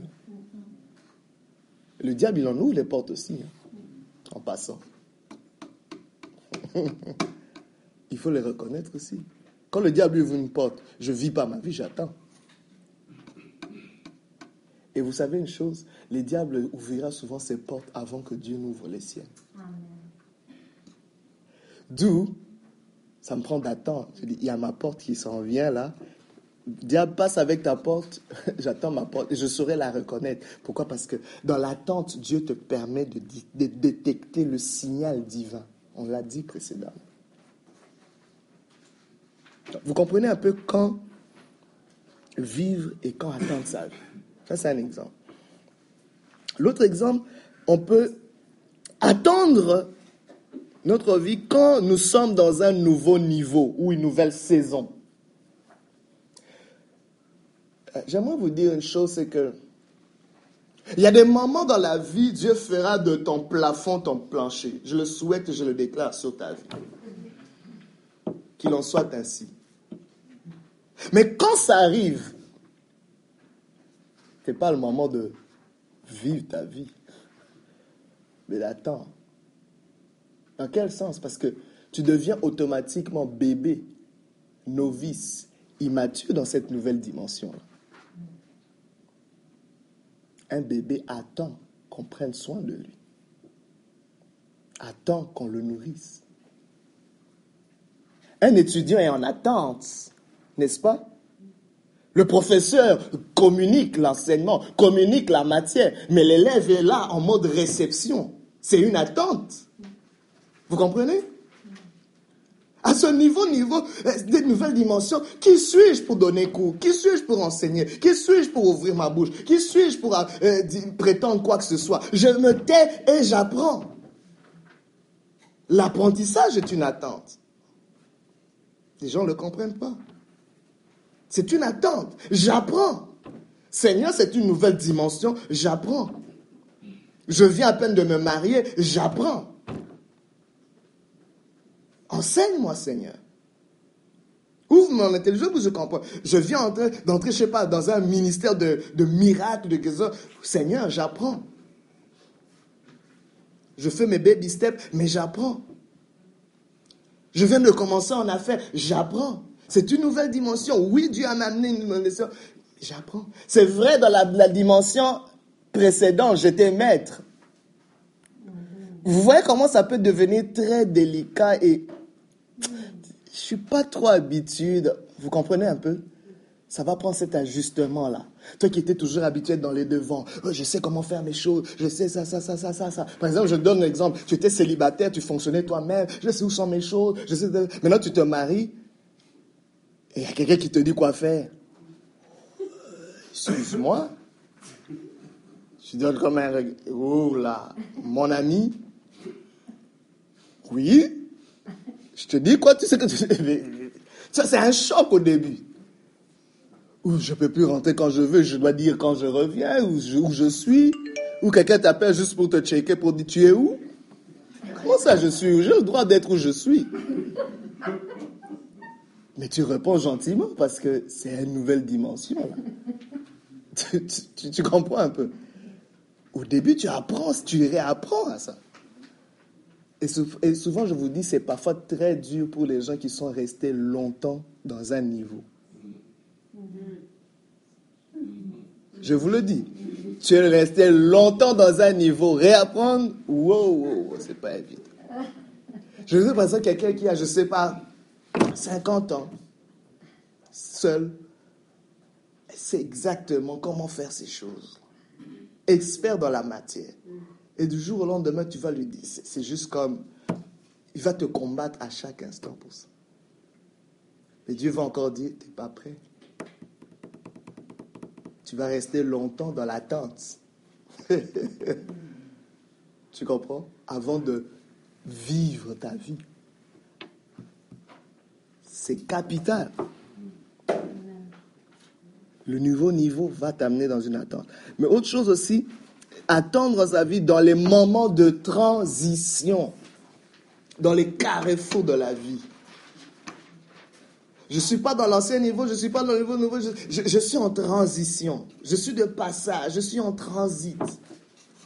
Trans. Il y a comme un pont.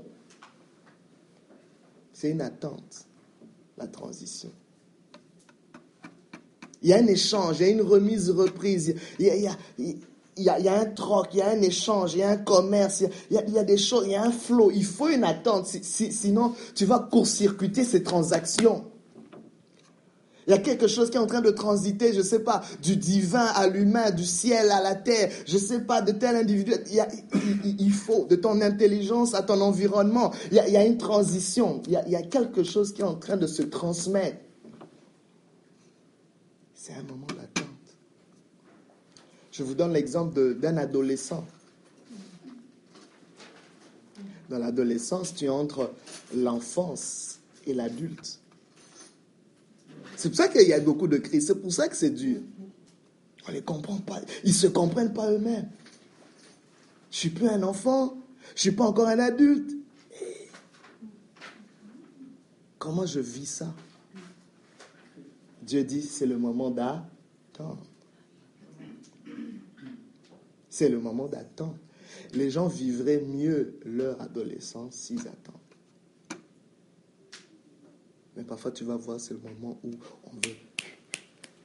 Et combien de gens ont des dégâts à cet âge Simplement parce qu'ils n'ont pas attendu. Combien de filles se sont retrouvées filles mais parce que Combien de gars se sont retrouvés en prison, casier judiciaire, combien ont bousillé leur crédit. Ça s'est fait dans l'adolescence, ça s'est fait à ce moment-là.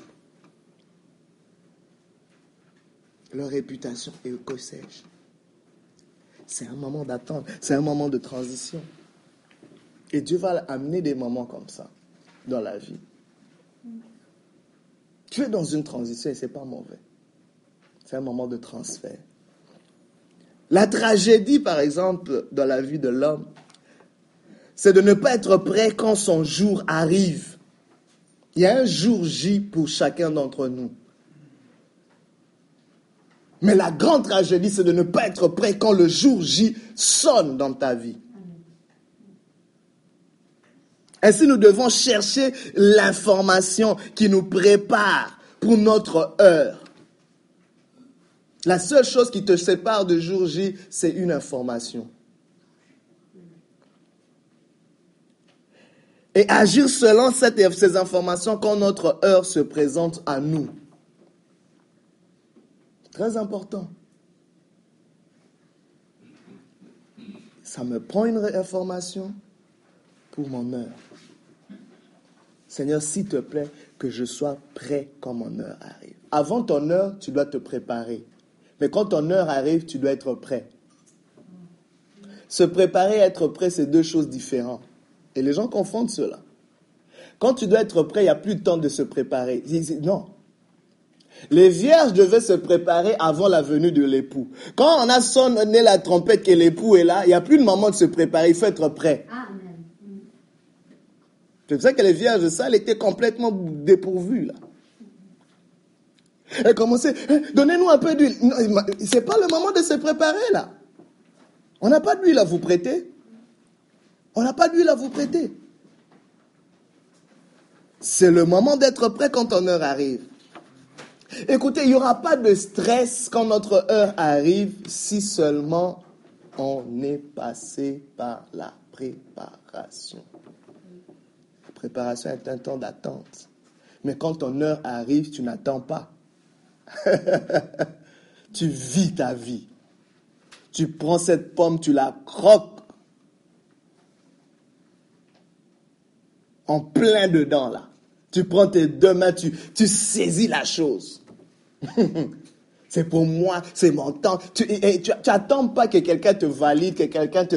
Non, non, non, non, il n'y a personne qui va me donner un go. Je prends le go là, je l'ai compris, je la saisis. Je cours. Et comment tu... Non, c'est mon heure. Mais comment il a su que... Non, non, j'ai compris parce que j'étais prêt. J'avais été préparé pour être prêt maintenant. Il n'y a pas de stress. Les gens... Vous savez, ce qui peut se passer quand ton heure arrive. Je vous donne juste un scénario. Si tu n'es pas prêt quand ton heure arrive, il y a deux choses que je vois arriver.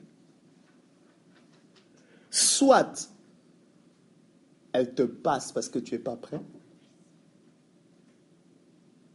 Elle te passe comme ça. C'est comme quelqu'un qui manque un train parce qu'il n'est pas à l'heure. Vous comprenez? Par manque de préparation. Soit tu le saisis, mais ça ne va pas rester en toi. Parce qu'il n'y aura pas une correspondance. Tu comprends? Parce que la préparation porte en elle des ingrédients qui correspondent avec ton heure. Vous comprenez? Ton heure ne sera pas à l'aise à demeurer là. Elle va peut-être être là, mais elle ne va pas demeurer et tu vas la perdre. Mais la Bible nous dit que la bénédiction de l'Éternel enrichit et se fait suivre d'aucun chagrin. Et c'est comme ça qu'il y a des gens qui ont dans leur heure, mais avec des chagrins. Parce qu'ils n'étaient pas prêts. Parce qu'ils n'étaient pas préparés. Très important. Alors, c'est là un peu la règle générale pour nous de comprendre quand vivre ou quand attendre sa vie. Alors, le sixième point, nous allons voir quelques clés pour maximiser sa vie. Quand tu dis, bon, ok, comment on la vit, la vie? Comment on la maximise? On parle de vivre sa vie. Bon, moi, je pense que je suis rendu là, là.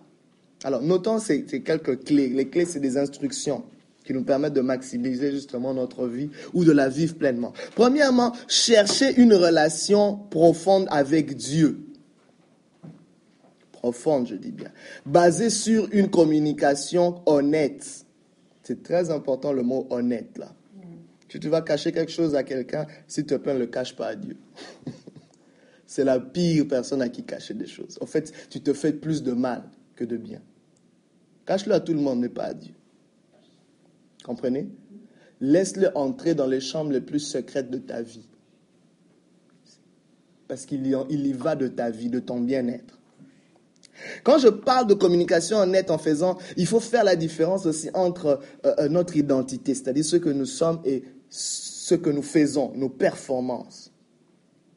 Quand tu parles, on parle de, euh, de, de, de, de relations profondes, ce n'est pas une relation basée sur tes performances, mais sur ton identité. Tu vas pas dire que Dieu est plus proche de moi parce que je fais. Non.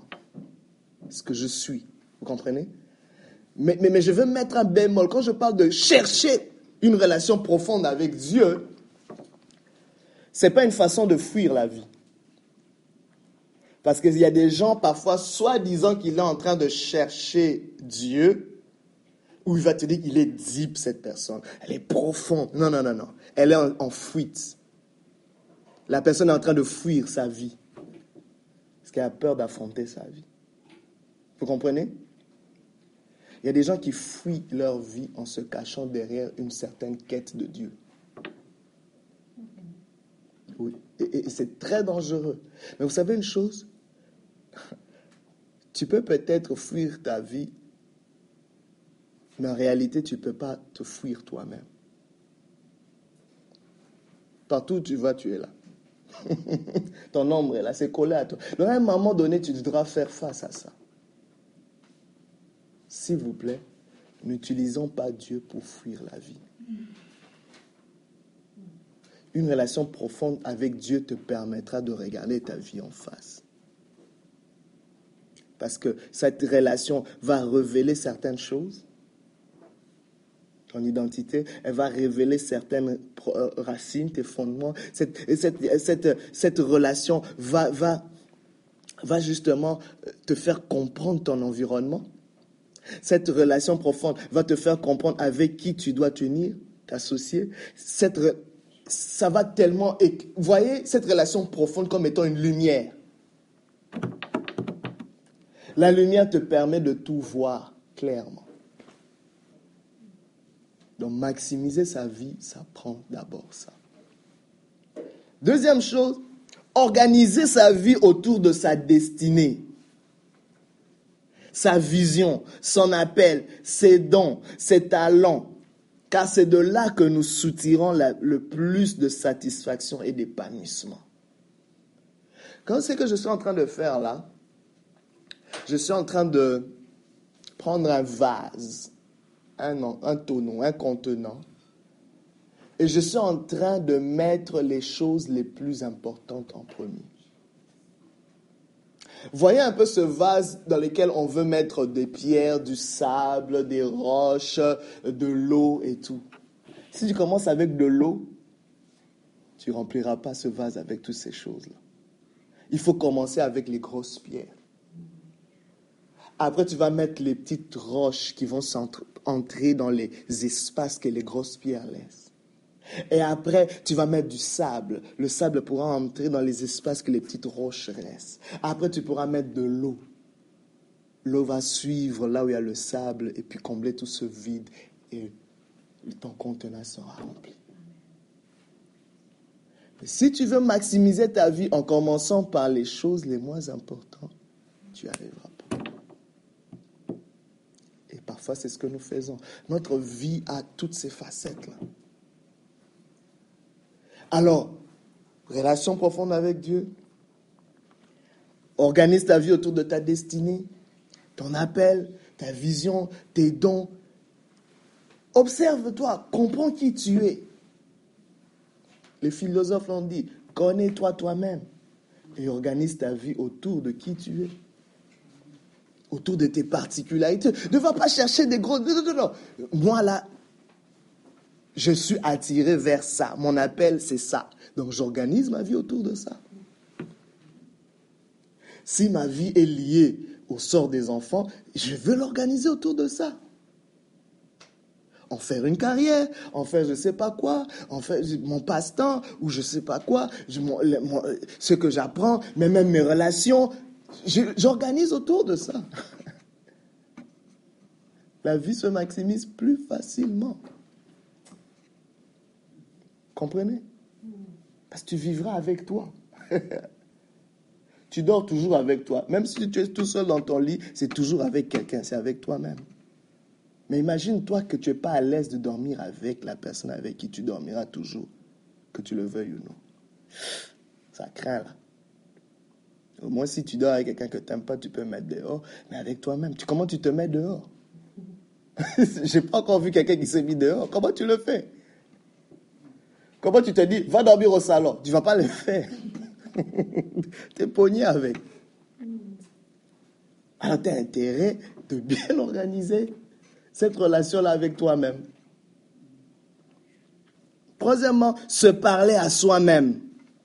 Car la véritable beauté vient de l'intérieur et non de l'extérieur, où nous passons trop de temps à attendre des autres et à penser sur la vie des autres. Il faut se parler à soi-même. On veut tellement que des autres nous parlent. On veut tellement entendre des autres. Laissez-moi vous dire, les gens peuvent te maudire comme ils veulent. Ça peut ne pas marcher. Mais le jour où toi tu commences à te maudire toi-même, c'est sûr que tu vas vraiment descendre. La seule bouche qui est vraiment autorisée à te détruire, c'est ta propre bouche. Et la seule bouche qui est vraiment autorisée à te bâtir, c'est ta propre bouche. En fait, quand Dieu te parle, c'est simplement pour que tu prennes les paroles de Dieu et que tu les mettes dans ta bouche pour que tu te le dises à toi-même.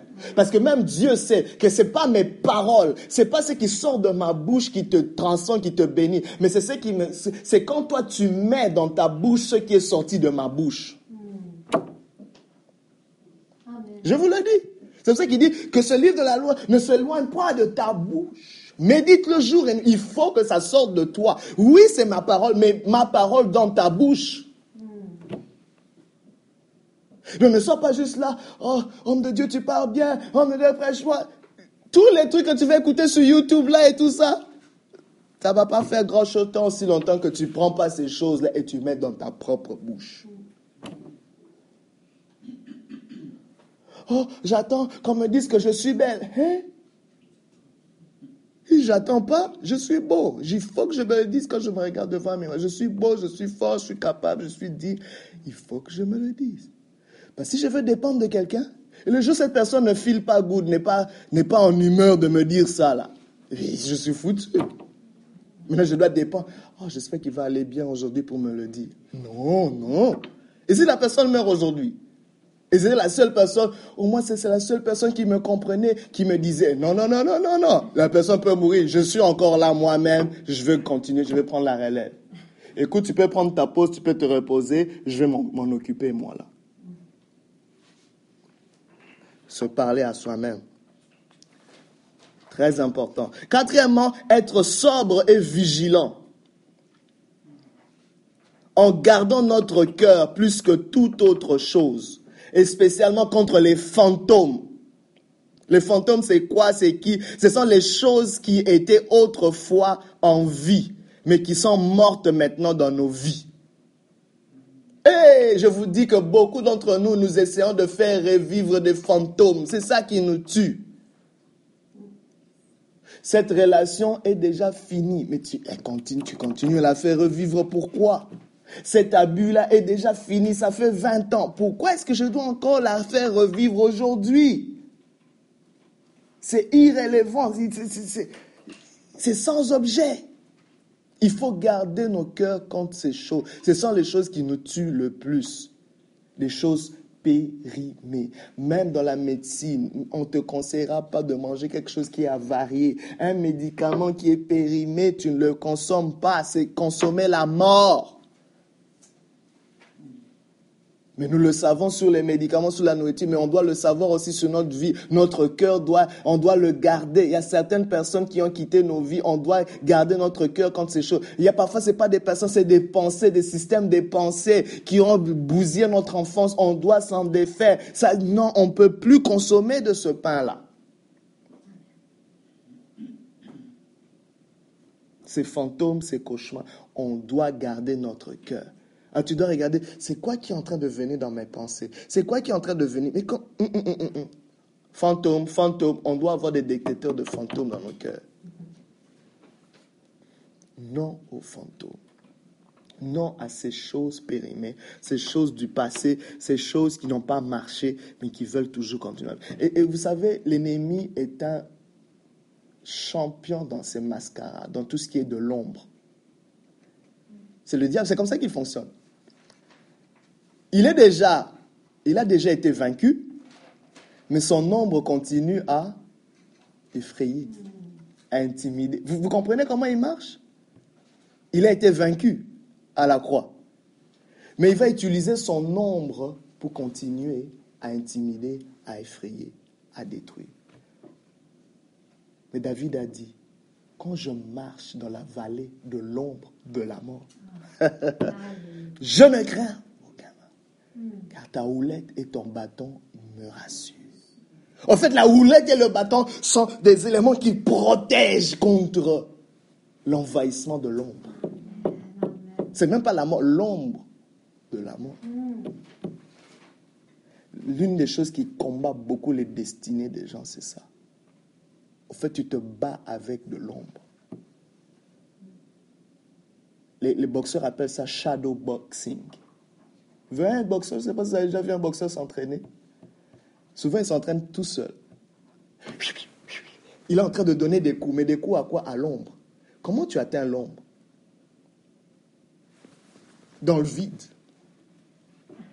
À un moment, ça peut t'épuiser comme ça. Tu dépenses toute ton énergie. Mais tu n'as même pas réussi à mettre cette ombre KO. Vas-y identifier les ombres dans ta vie qui t'ont pris ton temps, qui t'ont pris ton énergie, qui t'ont pris tes ressources. Nous voulons dénoncer cette chose-là. Et parfois, l'ennemi peut te laisser dans une longue attente au lieu de maximiser ta vie parce que tu es trop préoccupé à, à dealer avec de l'ombre. C'est quoi les ondes d'ombre dans ta vie qui te prennent tout ton temps et ton énergie, qui te distraient même dans l'œuvre de Dieu, même dans, je sais pas, dans ta famille, dans tes relations? C'est de l'ombre que tu es en train de pousser. Tu donnes trop d'attention, tes préoccupations à juste de l'ombre. Des choses qui ne sont pas. Au fait, l'ombre des choses qui étaient, mais qui ne sont plus. Parce que Jésus s'en est déjà occupé. Amen. Amen. Autre chose nous devons être vigilants et sobres. Cinquièmement, c'est développer des intérêts en dehors de l'école, de la maison, du travail et de l'église pour élargir sa vie et la rendre plus intéressante et plus entière en essayant différentes choses. Parfois, ce qui tue les gens à ne pas maximiser leur vie, c'est que oui, tu as organisé ta vie autour de tes talents, de tes dons, mais parfois ta vie est juste une série de responsabilités et de rôles. Vous savez comment ça peut être plate un moment? Je prends mon rôle de pasteur. C'est bien beau, je le fais parce que je suis moi, je suis appelé, ça se fait naturellement. Mais maman, tu te sens vidé et non accompli. Je, mon ça, c'est mon rôle de papa, c'est mon rôle de mère, c'est mon rôle de... Et, tu es parfois dans une routine, autopilote. Mais la vie, tu la jouis. Tu jouis pas d'elle. Et elle te passe comme ça, un moment. Oui, tel a bénéficié de mon apport. Oui, mon fils en bénéficie. Il est bien nourri. Il est ceci. C'est mon rôle de père. Qui... Mais moment, le retour sur l'investissement, tu te sens sec. Et c'est pour ça qu'on voit même parfois des pasteurs aigris. On voit parfois des maris, des femmes aigris. Pourquoi? Parce que tu t'attendais à ce que ton rôle puisse amener une satisfaction en retour. Ou ta carrière, je suis infirmière, euh, je suis, je sais pas, menuisier, je suis, je sais pas, euh, institutrice. C'est un rôle. C'est bien. Ou ça peut être une carrière. Oui, c'est ton appel.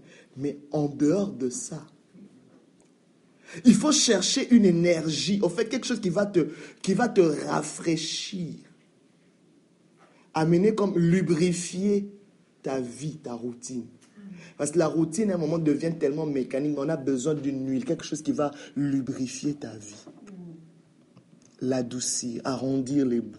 Et, et c'est pour ça qu'il faut aller chercher ses intérêts. Parce que c'est en cherchant d'autres intérêts qu'on devient intéressant, que la vie devient même intéressante.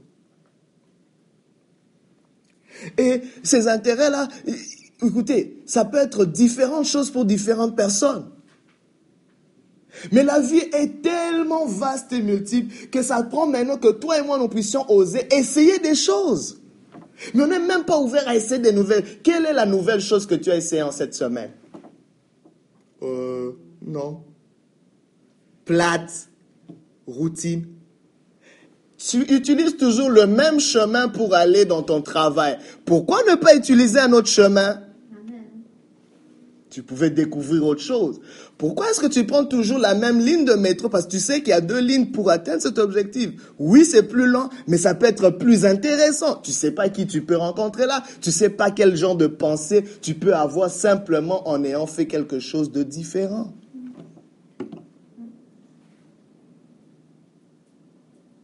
Et tes rêves d'enfance, pourquoi tu les poursuis pas? Et des choses que tu moi, par exemple, l'une des choses que je regrette parfois, j'aime pas regretter des choses, mais j'ai un talent assez artistique, par exemple, pour dessiner des choses comme ça. Au début, mon père m'encourageait tellement, mais on pensait que j'allais faire ça, mais plus je grandis, plus il faut que mon fils me rappelle, papa, dessine-moi quelque chose pour que je le fasse. Et je le fais avec plaisir, et je le fais tellement bien. Et on se dit, le gars, il a perdu son appel au Mais à un moment, je dis, ah Seigneur, est-ce que ce ne sont pas des choses, des intérêts qui pourraient rendre ma vie un peu plus agréable? Que serait-il, par exemple, si je passe des, des, moments où je suis peut-être en train d'apprendre à mon fils à dessiner, ou je suis en train de dessiner ma vie? Ça pourrait être inspirant, ça pourrait être agréable. Ça peut être peut-être le moyen pour moi de me relaxer. Quand je sens que ma vie est étourdi. Il y a des choses comme ça. Faisons quelque chose de différent. L'autre fois, j'ai dit, bon, on va faire une marche en famille. Sur ma femme, mon fils, on marche. Bon, dans cette marche, il y aura une surprise. Ah, mon fils est tout excité, là. Mais ça nous fait du bien en soirée. On l'a jamais vraiment fait, là, mais quand on l'a fait, on était comme moi, et puis on s'arrête, la surprise, on prend une crème glacée. Tu pensais à ça? Hein? On a appris ça, on était assis, ah, c'était beau. Et ça, quelle belle soirée. Mais pas vous faites quelque chose de différent. Alors maintenant, si vous décidez de faire ça une fois de temps, ah, prochainement, c'est quoi qu'on va faire de différent? Allez trouver des intérêts. On n'a qu'une vie. Il faut bien aimer la maximiser. J'aimais l'autre fois euh, quand l'évangéliste me parlait qu'il aime bien les cerfs-volants. J'ai dit, c'est quoi cette affaire? Les cerfs-volants. Je dis, waouh. Dans son enfance, il le faisait. C'est volant haïtien, spécifique. Mais, ça, là, tu vois, c'est des choses qu'il faut garder absolument. On ne peut pas perdre ce genre de choses. On ne peut pas se permettre de ça. Vous comprenez? Ça peut sauver une vie, je vous le dis. Je vous le dis. Ça peut en sauver des vies. La tienne d'abord. Alors, sixièmement, éviter les gens qui cherchent à nous contrôler et à mettre sous silence notre personnalité. Très important. Faire attention aux relations claustrophobiques. Un gros mot mais important. Claustrophobique, étouffante. Je ne sais pas. Euh, ouf. Est-ce que quelqu'un a déjà, été, euh, je sais pas, euh, tu es resté coincé dans un ascenseur. C'est une expérience que tu ne vas pas aimer. L'une des choses qu'on dit quand tu es coincé dans un ascenseur, ne reste pas debout. Tu dois être le plus près possible du sol. Parce que quand tu es debout, tu dépenses, tu consommes plus d'oxygène. Et puisque l'ascenseur est bloqué, à un moment, il y aura un manque d'oxygène. Donc tu dois... Et quand il y aura un manque d'oxygène, qu'est-ce qu'il va faire? Tu vas tomber évanoui. Parce que ton corps aura tendance à te ramener vers le sol pour te sauver. Tu comprends? Alors, si tu veux garder le plus d'oxygène, en consommer le moins possible, tu dois être assis, même pas assis, couché, si tu peux. Tu vas rester longtemps. Alors, les relations qui viennent nous contrôler viennent comme un peu nous étouffer, tant si longtemps que tu restes debout, c'est-à-dire d'égal en égal, côte à côte avec ces relations, à un moment tu vas manquer d'air et tu vas t'asphyxier. c'est important de descendre. De ne pas être même diapason. Vous comprenez? Quelqu'un qui essaie de te contrôler ne te contrôlera qu'au niveau où il a accès.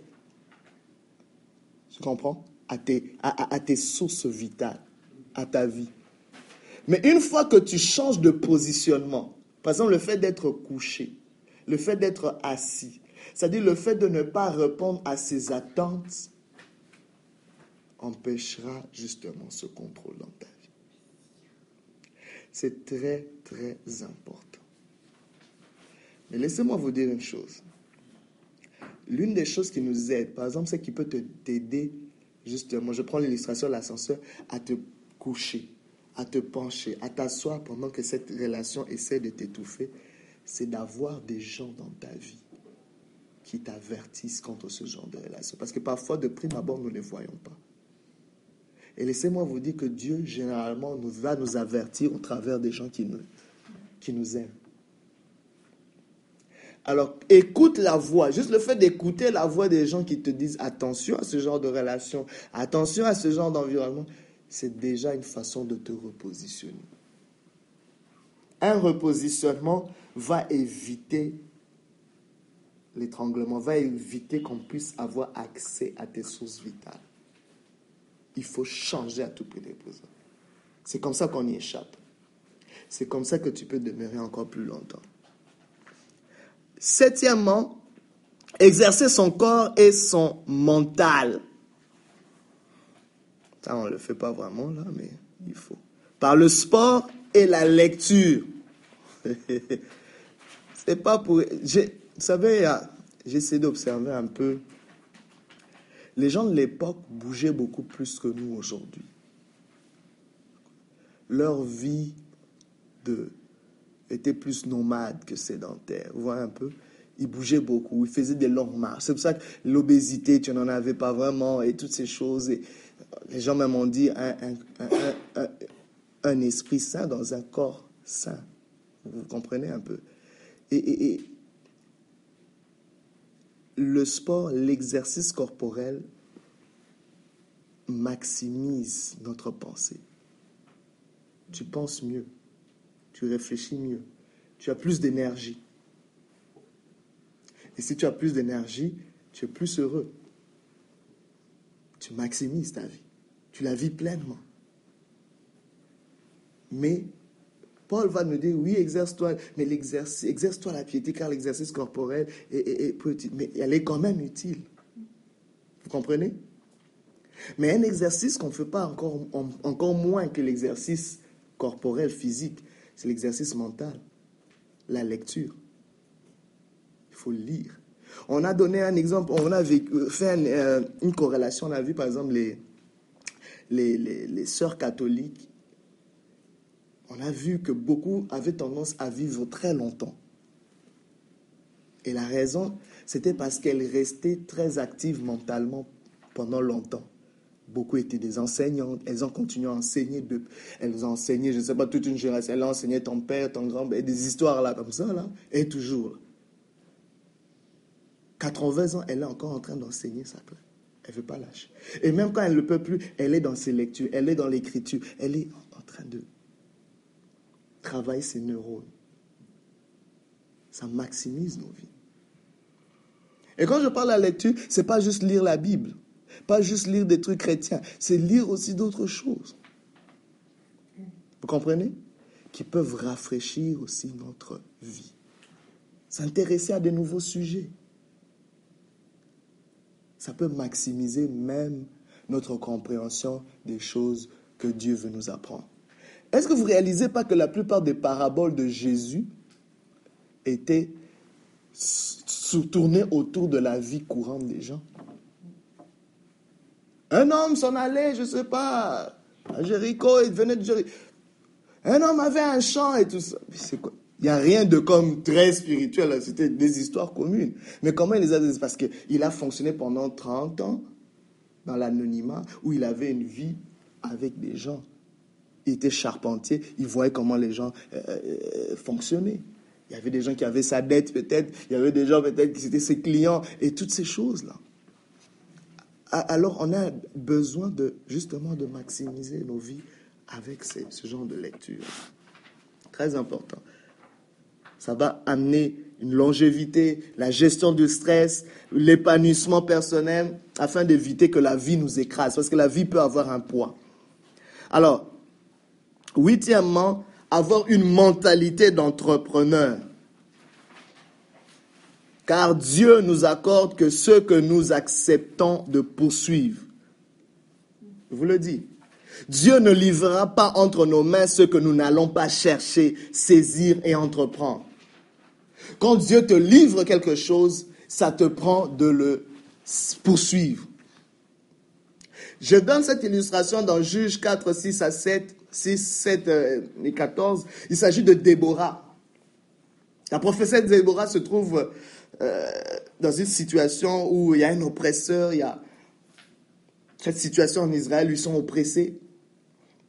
Et à un moment, elle dit, lève-toi au leader qui demandait son aide.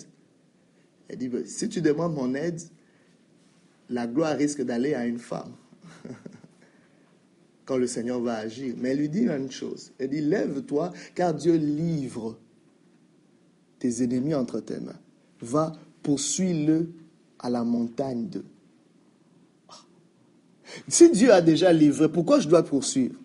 Donc c'est comme si la livraison de Dieu est conditionnelle à ma poursuite. C'est comme si Dieu ne te livrera pas ce que tu n'as pas la volonté de poursuivre. Il faut avoir cette mentalité d'entrepreneur. Il faut courir après des choses. Si tu sais que Dieu te les a livrées, Dieu t'a livré, t'a donné une promesse, il faut que tu suives. Il faut que tu entreprennes. Il faut que tu prennes des initiatives. Je vais vous le dire. Il y a trois catégories de personnes en parlant d'entrepreneuriat. Il y a des gens qui vont voir leur vie dans le passé, jeter ceci, j'étais capable de ce, j'avais ceci. Et ils sont en perpétuelle attente. Ils attendent une opportunité pour pouvoir faire quelque chose. Ils sont tellement liés à leurs exploits du passé ou à leurs échecs que ça les empêche d'entreprendre. Mais d'autres vont être attachés à un futur lointain.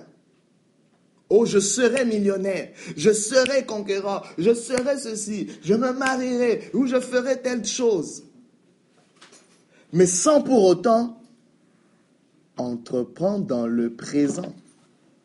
Vous comprenez?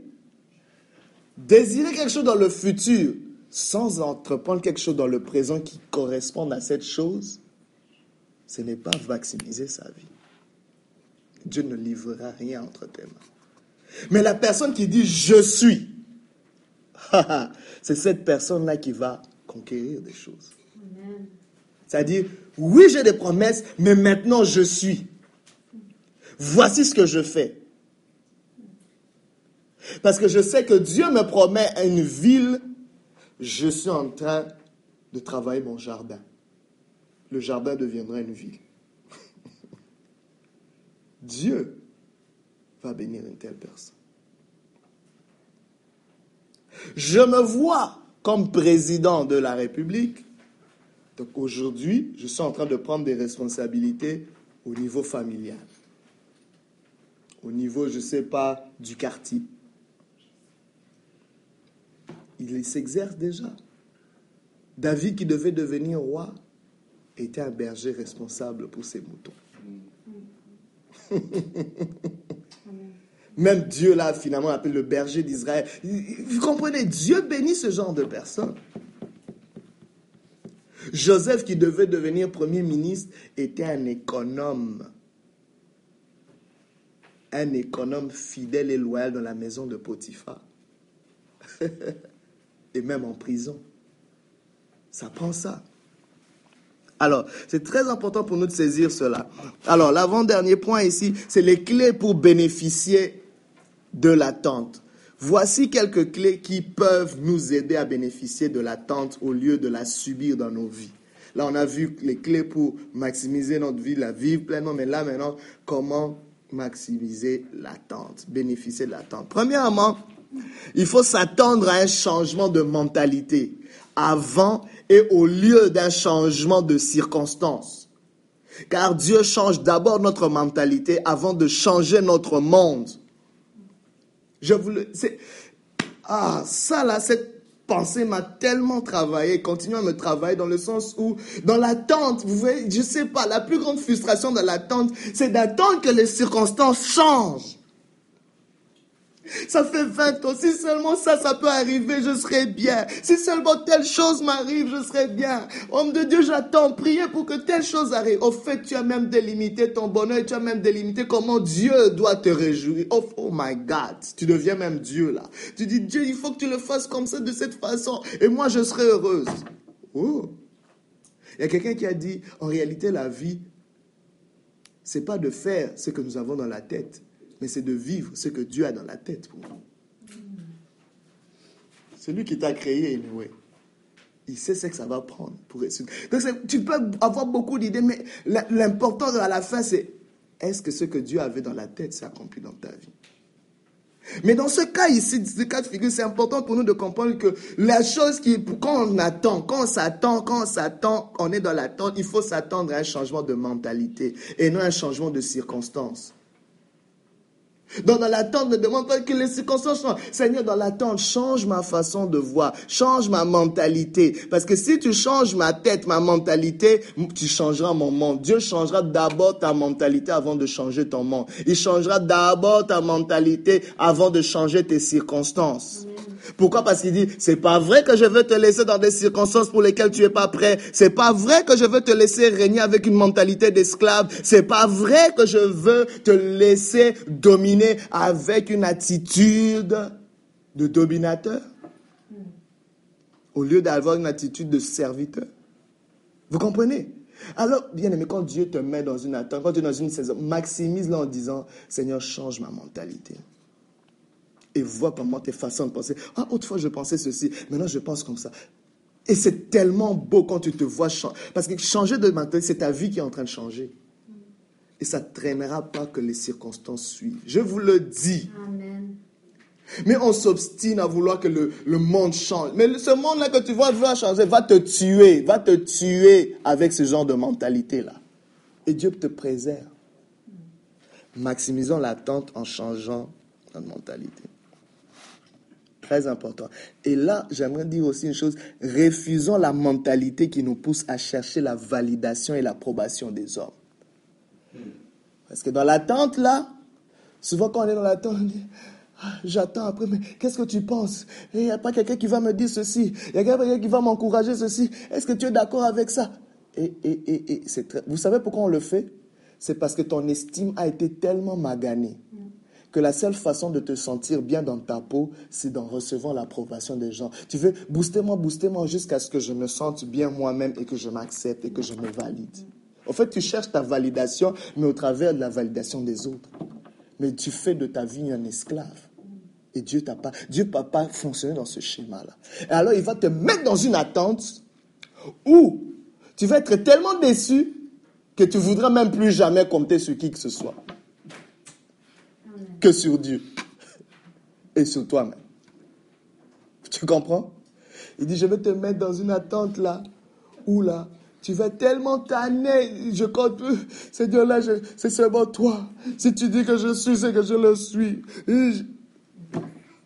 tu comprends? Très important de se défaire de ça. Alors, deuxièmement, pour maximiser notre attente, on doit laisser Dieu nous affirmer t'affirmer, nous établir dans nos fondations et comprendre que Dieu nous creuse avant de nous élever. Bien aimé, c'est comme ça que Dieu fonctionne. Dieu ne va pas t'élever si tu n'as pas creusé. Les humains ont, imité Dieu. Hein.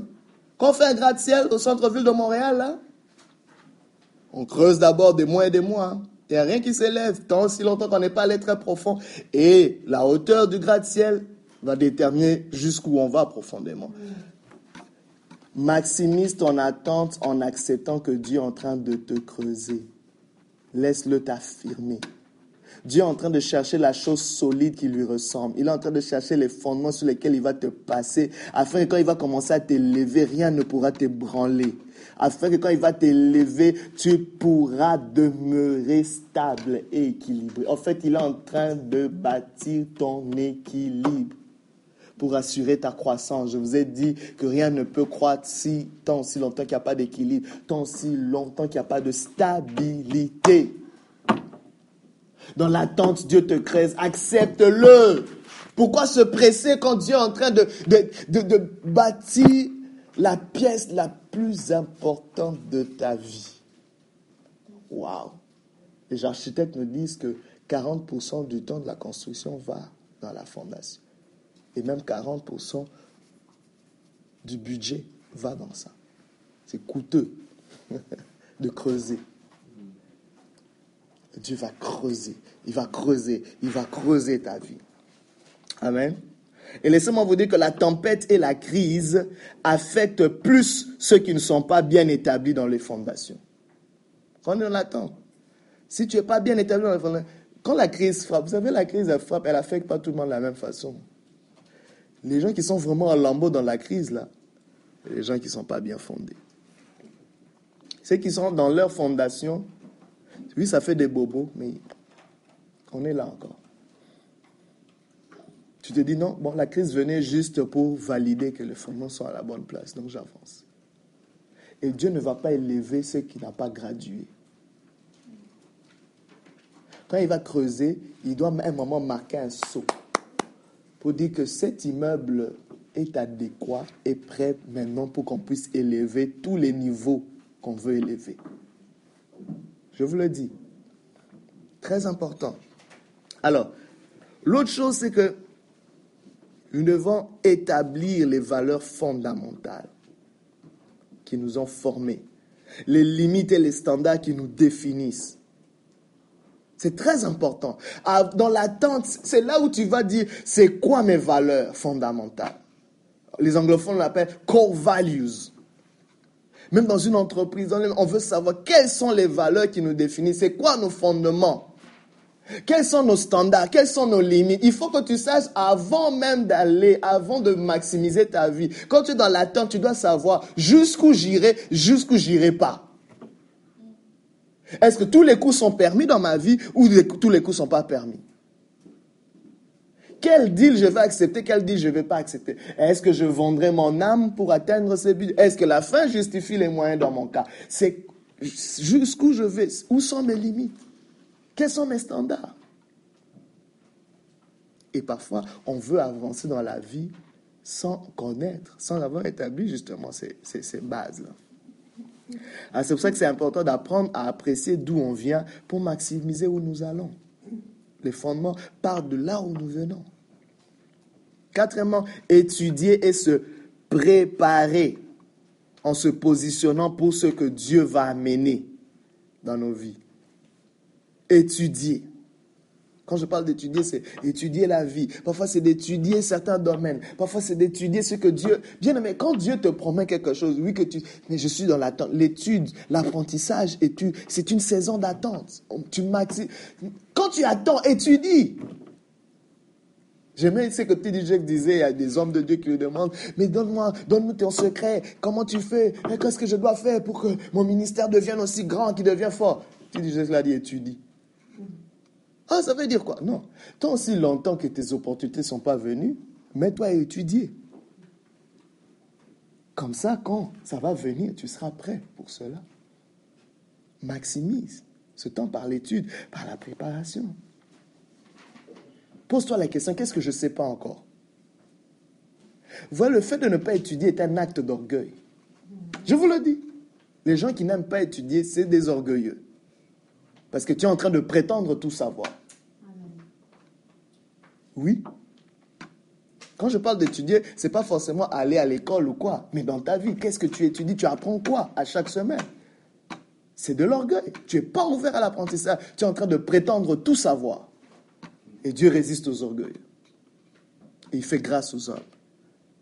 Quelqu'un qui étudie, c'est quelqu'un qui a reconnu d'abord, il y a quelque chose que je ne sais pas. Imagine-toi que Dieu m'appelle dans les affaires. Je ne vais pas juste entrer dans les affaires comme ça. Seigneur, je ne sais rien sur les affaires. Je veux apprendre. Je dis, ok, je vais t'apprendre. Mais Dieu veut me voir aller prendre un livre dans la bibliothèque. C'est gratuit. La bibliothèque, tu vas prendre des livres ou me mettre à côté de quelqu'un qui a réussi dans les affaires. Je veux apprendre. Dieu dit, wow, c'est ce que tu fais dans l'attente Je veux honorer cela. Très important.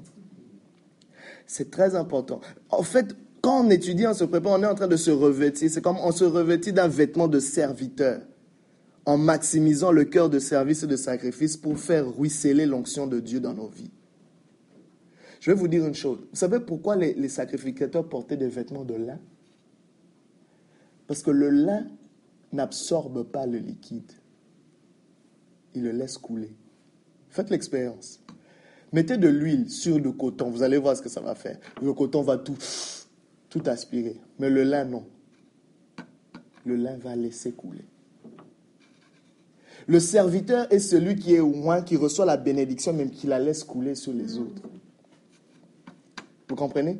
Et quelqu'un qui étudie, qui se prépare, c'est quelqu'un qui accepte de se revêtir de ce, cœur de serviteur ce vêtement de serviteur, où je veux laisser ruisseler les choses. C'est-à-dire, je suis en train d'apprendre, je me mets dans une position d'humilité, de sacrifice, pour laisser Dieu faire couler ce qu'il va faire couler dans ma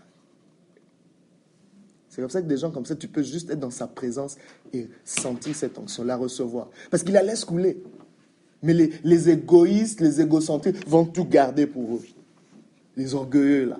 Je sais tout, je garde. Et même d'autres qui prétendent même garder la connaissance qu'ils sont. Qui es-tu pour garder ce que tu sais pour toi-même? Vous savez qu'il y a des gens qui savent des choses, mais qui ont décidé de ne rien dire aux autres. Il sait, il connaît les clés qu'il va faire pour t'utiliser, mais il refuse de te le faire. Il y a des gens parfois même qui sont à côté de vous. Ça, c'est vraiment de diabolique, ça même.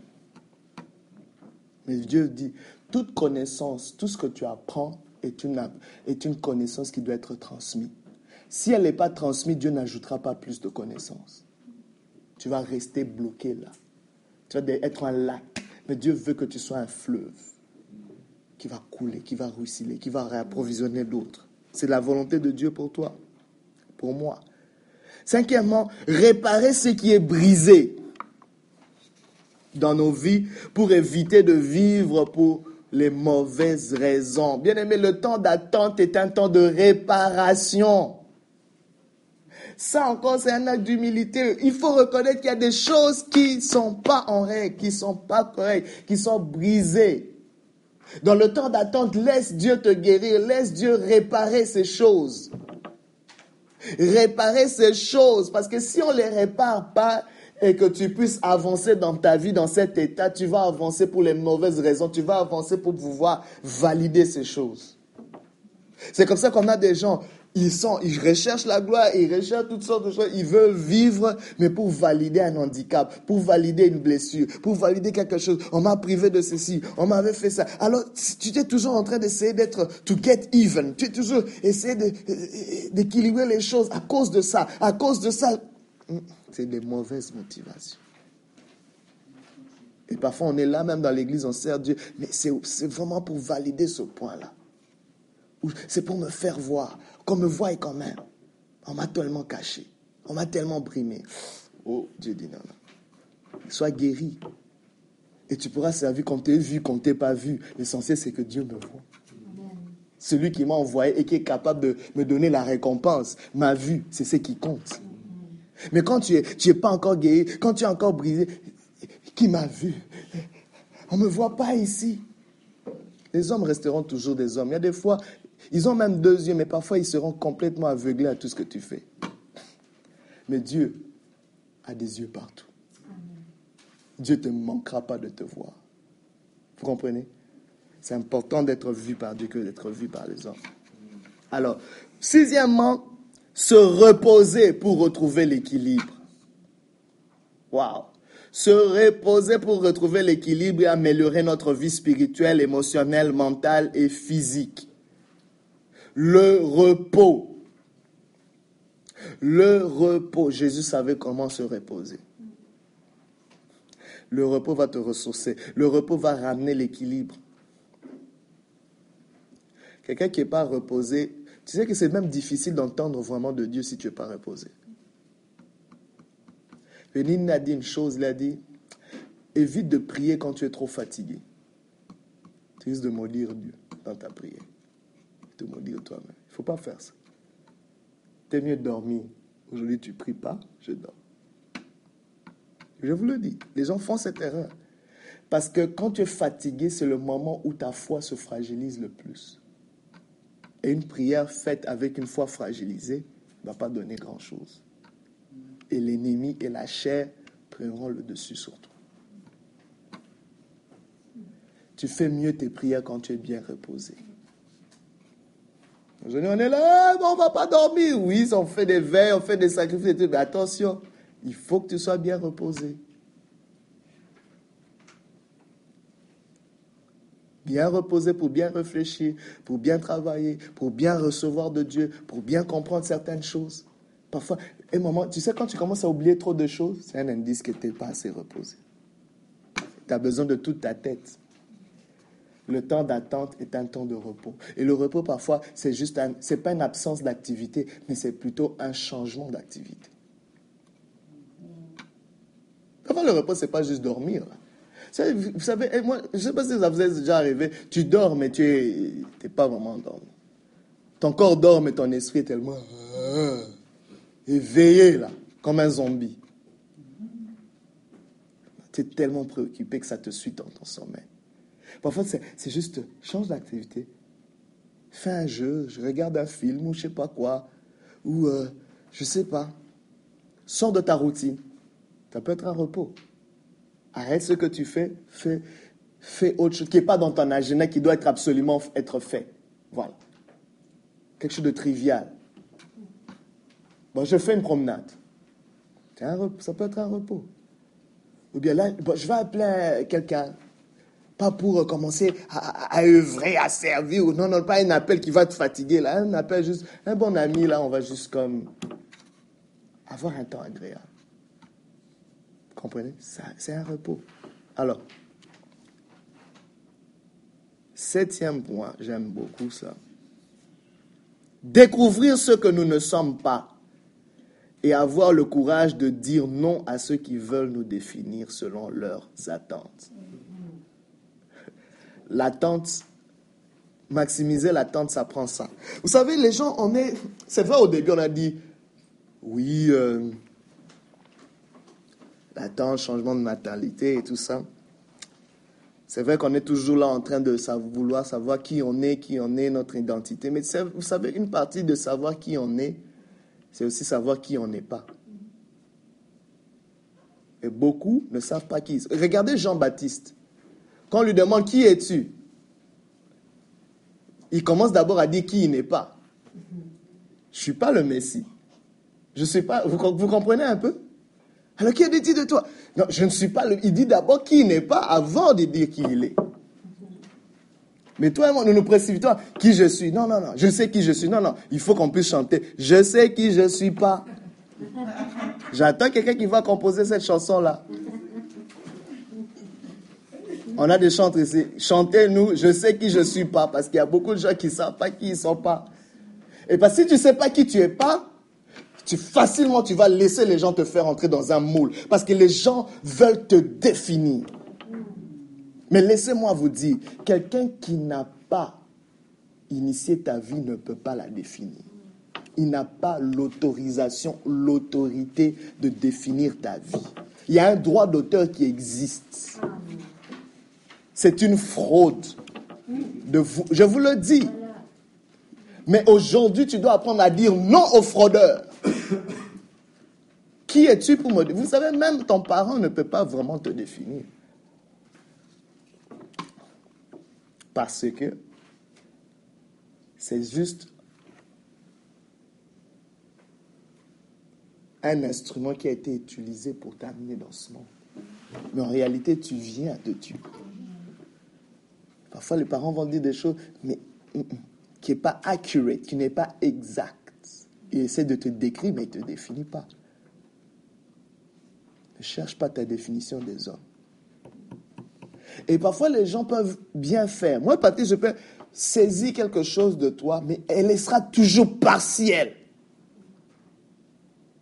La définition que je vais ne peut pas être complète. Je n'ai pas ce mandat, cette autorité, cette autorisation. Il y a quelque chose qui va m'échapper. Ta vie est un mystère en soi. Il faut le garder en tant que mystère. Je dis toujours à ma femme, moi j'aime que ma vie reste un mystère. Le jour où quelqu'un comprend tout de moi, je suis foutu, j'ai plus de raison d'être ici. Il faut qu'il y ait un bras de mystère. Il faut. entretenir le mystère dans votre vie. Bon, je ne demande pas que tu sois mystérieux, là. On a besoin quand même de saisir pour marcher avec toi, là. Mais mystère dans le sens où il n'y a que Dieu qui te connaît vraiment, qui peut te définir pleinement. Amen. Et c'est ça le mystère. il y aura toujours trois points de suspension. C'est pour ça que la meilleure définition que tu peux avoir de toi-même, c'est de dire, quand, quand moi qui es-tu? C'est de vraiment de dire, je suis. trois points de suspension. Parce que c'est comme ça que Dieu s'est identifié à Moïse. Dis-leur, je suis. Et ceux qui viennent de je suis, pourquoi est-ce qu'ils ne seraient pas de je suis aussi? Je suis. Dans cette saison, je peux me manifester dans une dimension prophétique. Oh, depuis quand il est prophète? Saül est-il devenu un prophète? Oui, en ce moment-là, oui. Non, quoi, c'était juste le fils de... Non. Il est devenu roi. Oui. C'est très important pour nous de comprendre cela. Alors, avoir le courage de dire non à ceux qui veulent nous définir. Huitièmement, développer la nature divine et vérifier l'état du fruit de l'esprit dans nos vies afin de passer le test d'ADN divin. L'attente là, c'est vraiment en train de checker qui es-tu développer la nature divine. Parce que dans l'attente, Dieu est en train de chercher une chose. Il est en train de se chercher lui. Dieu cherche à se voir en toi. Je vous le dis. L'attente, Dieu cherche à te voir en toi. C'est-à-dire, es-tu mien? Y a-t-il quelque chose de moi en toi pour qu'on t'amène dans l'étape supérieure? C'est le test d'ADN. Alors, dans l'attente, vérifie l'état des fruits. Où suis-je avec l'amour? Où suis-je avec la patience? C'est peut-être le moment de ah, maximiser cette patience. Dieu, si tu pries le Saint-Esprit, le Saint-Esprit a plein de personnes pour t'aider à maximiser ce fruit. Et les personnes-là ne sont jamais loin. Jamais loin. Dans ta maison même, il y en a. Tu n'as qu'à dire oui. On va avoir une explosion de fruits ici.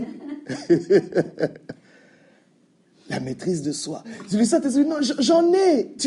C'est le temps pour toi de maximiser ces fruits.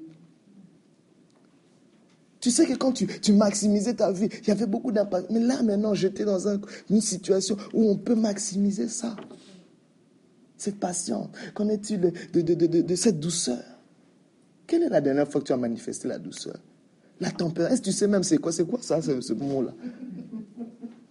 Tu as même oublié ce que ça veut dire. La bénignité.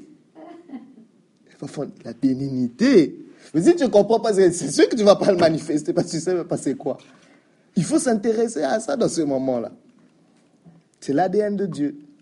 Alors, en conclusion, en guise de conclusion, il est essentiel d'introduire une réflexion. Je conclus en introduisant une réflexion. On ne peut pas conclure ce sujet-là comme ça. On conclut en introduisant une réflexion profonde qui nous, qui nous mènera sur les pistes des solutions divines applicables à notre situation parce qu'on est différent. La réflexion peut être, suis-je en train de manquer ma vie? Devrais-je attendre pour maximiser ma vie? Où suis-je? La question qui a été posée à Adam. Es-tu en train de vivre ta vie ou d'attendre ta vie? Je pense que quand Dieu posait cette question à Adam, Adam était dans cette situation. On a tendance à pointer le doigt contre Adam, mais toi et moi, nous le vivons peut-être là. Alors c'est ce qui va clore notre enseignement Et euh, gloire au Seigneur.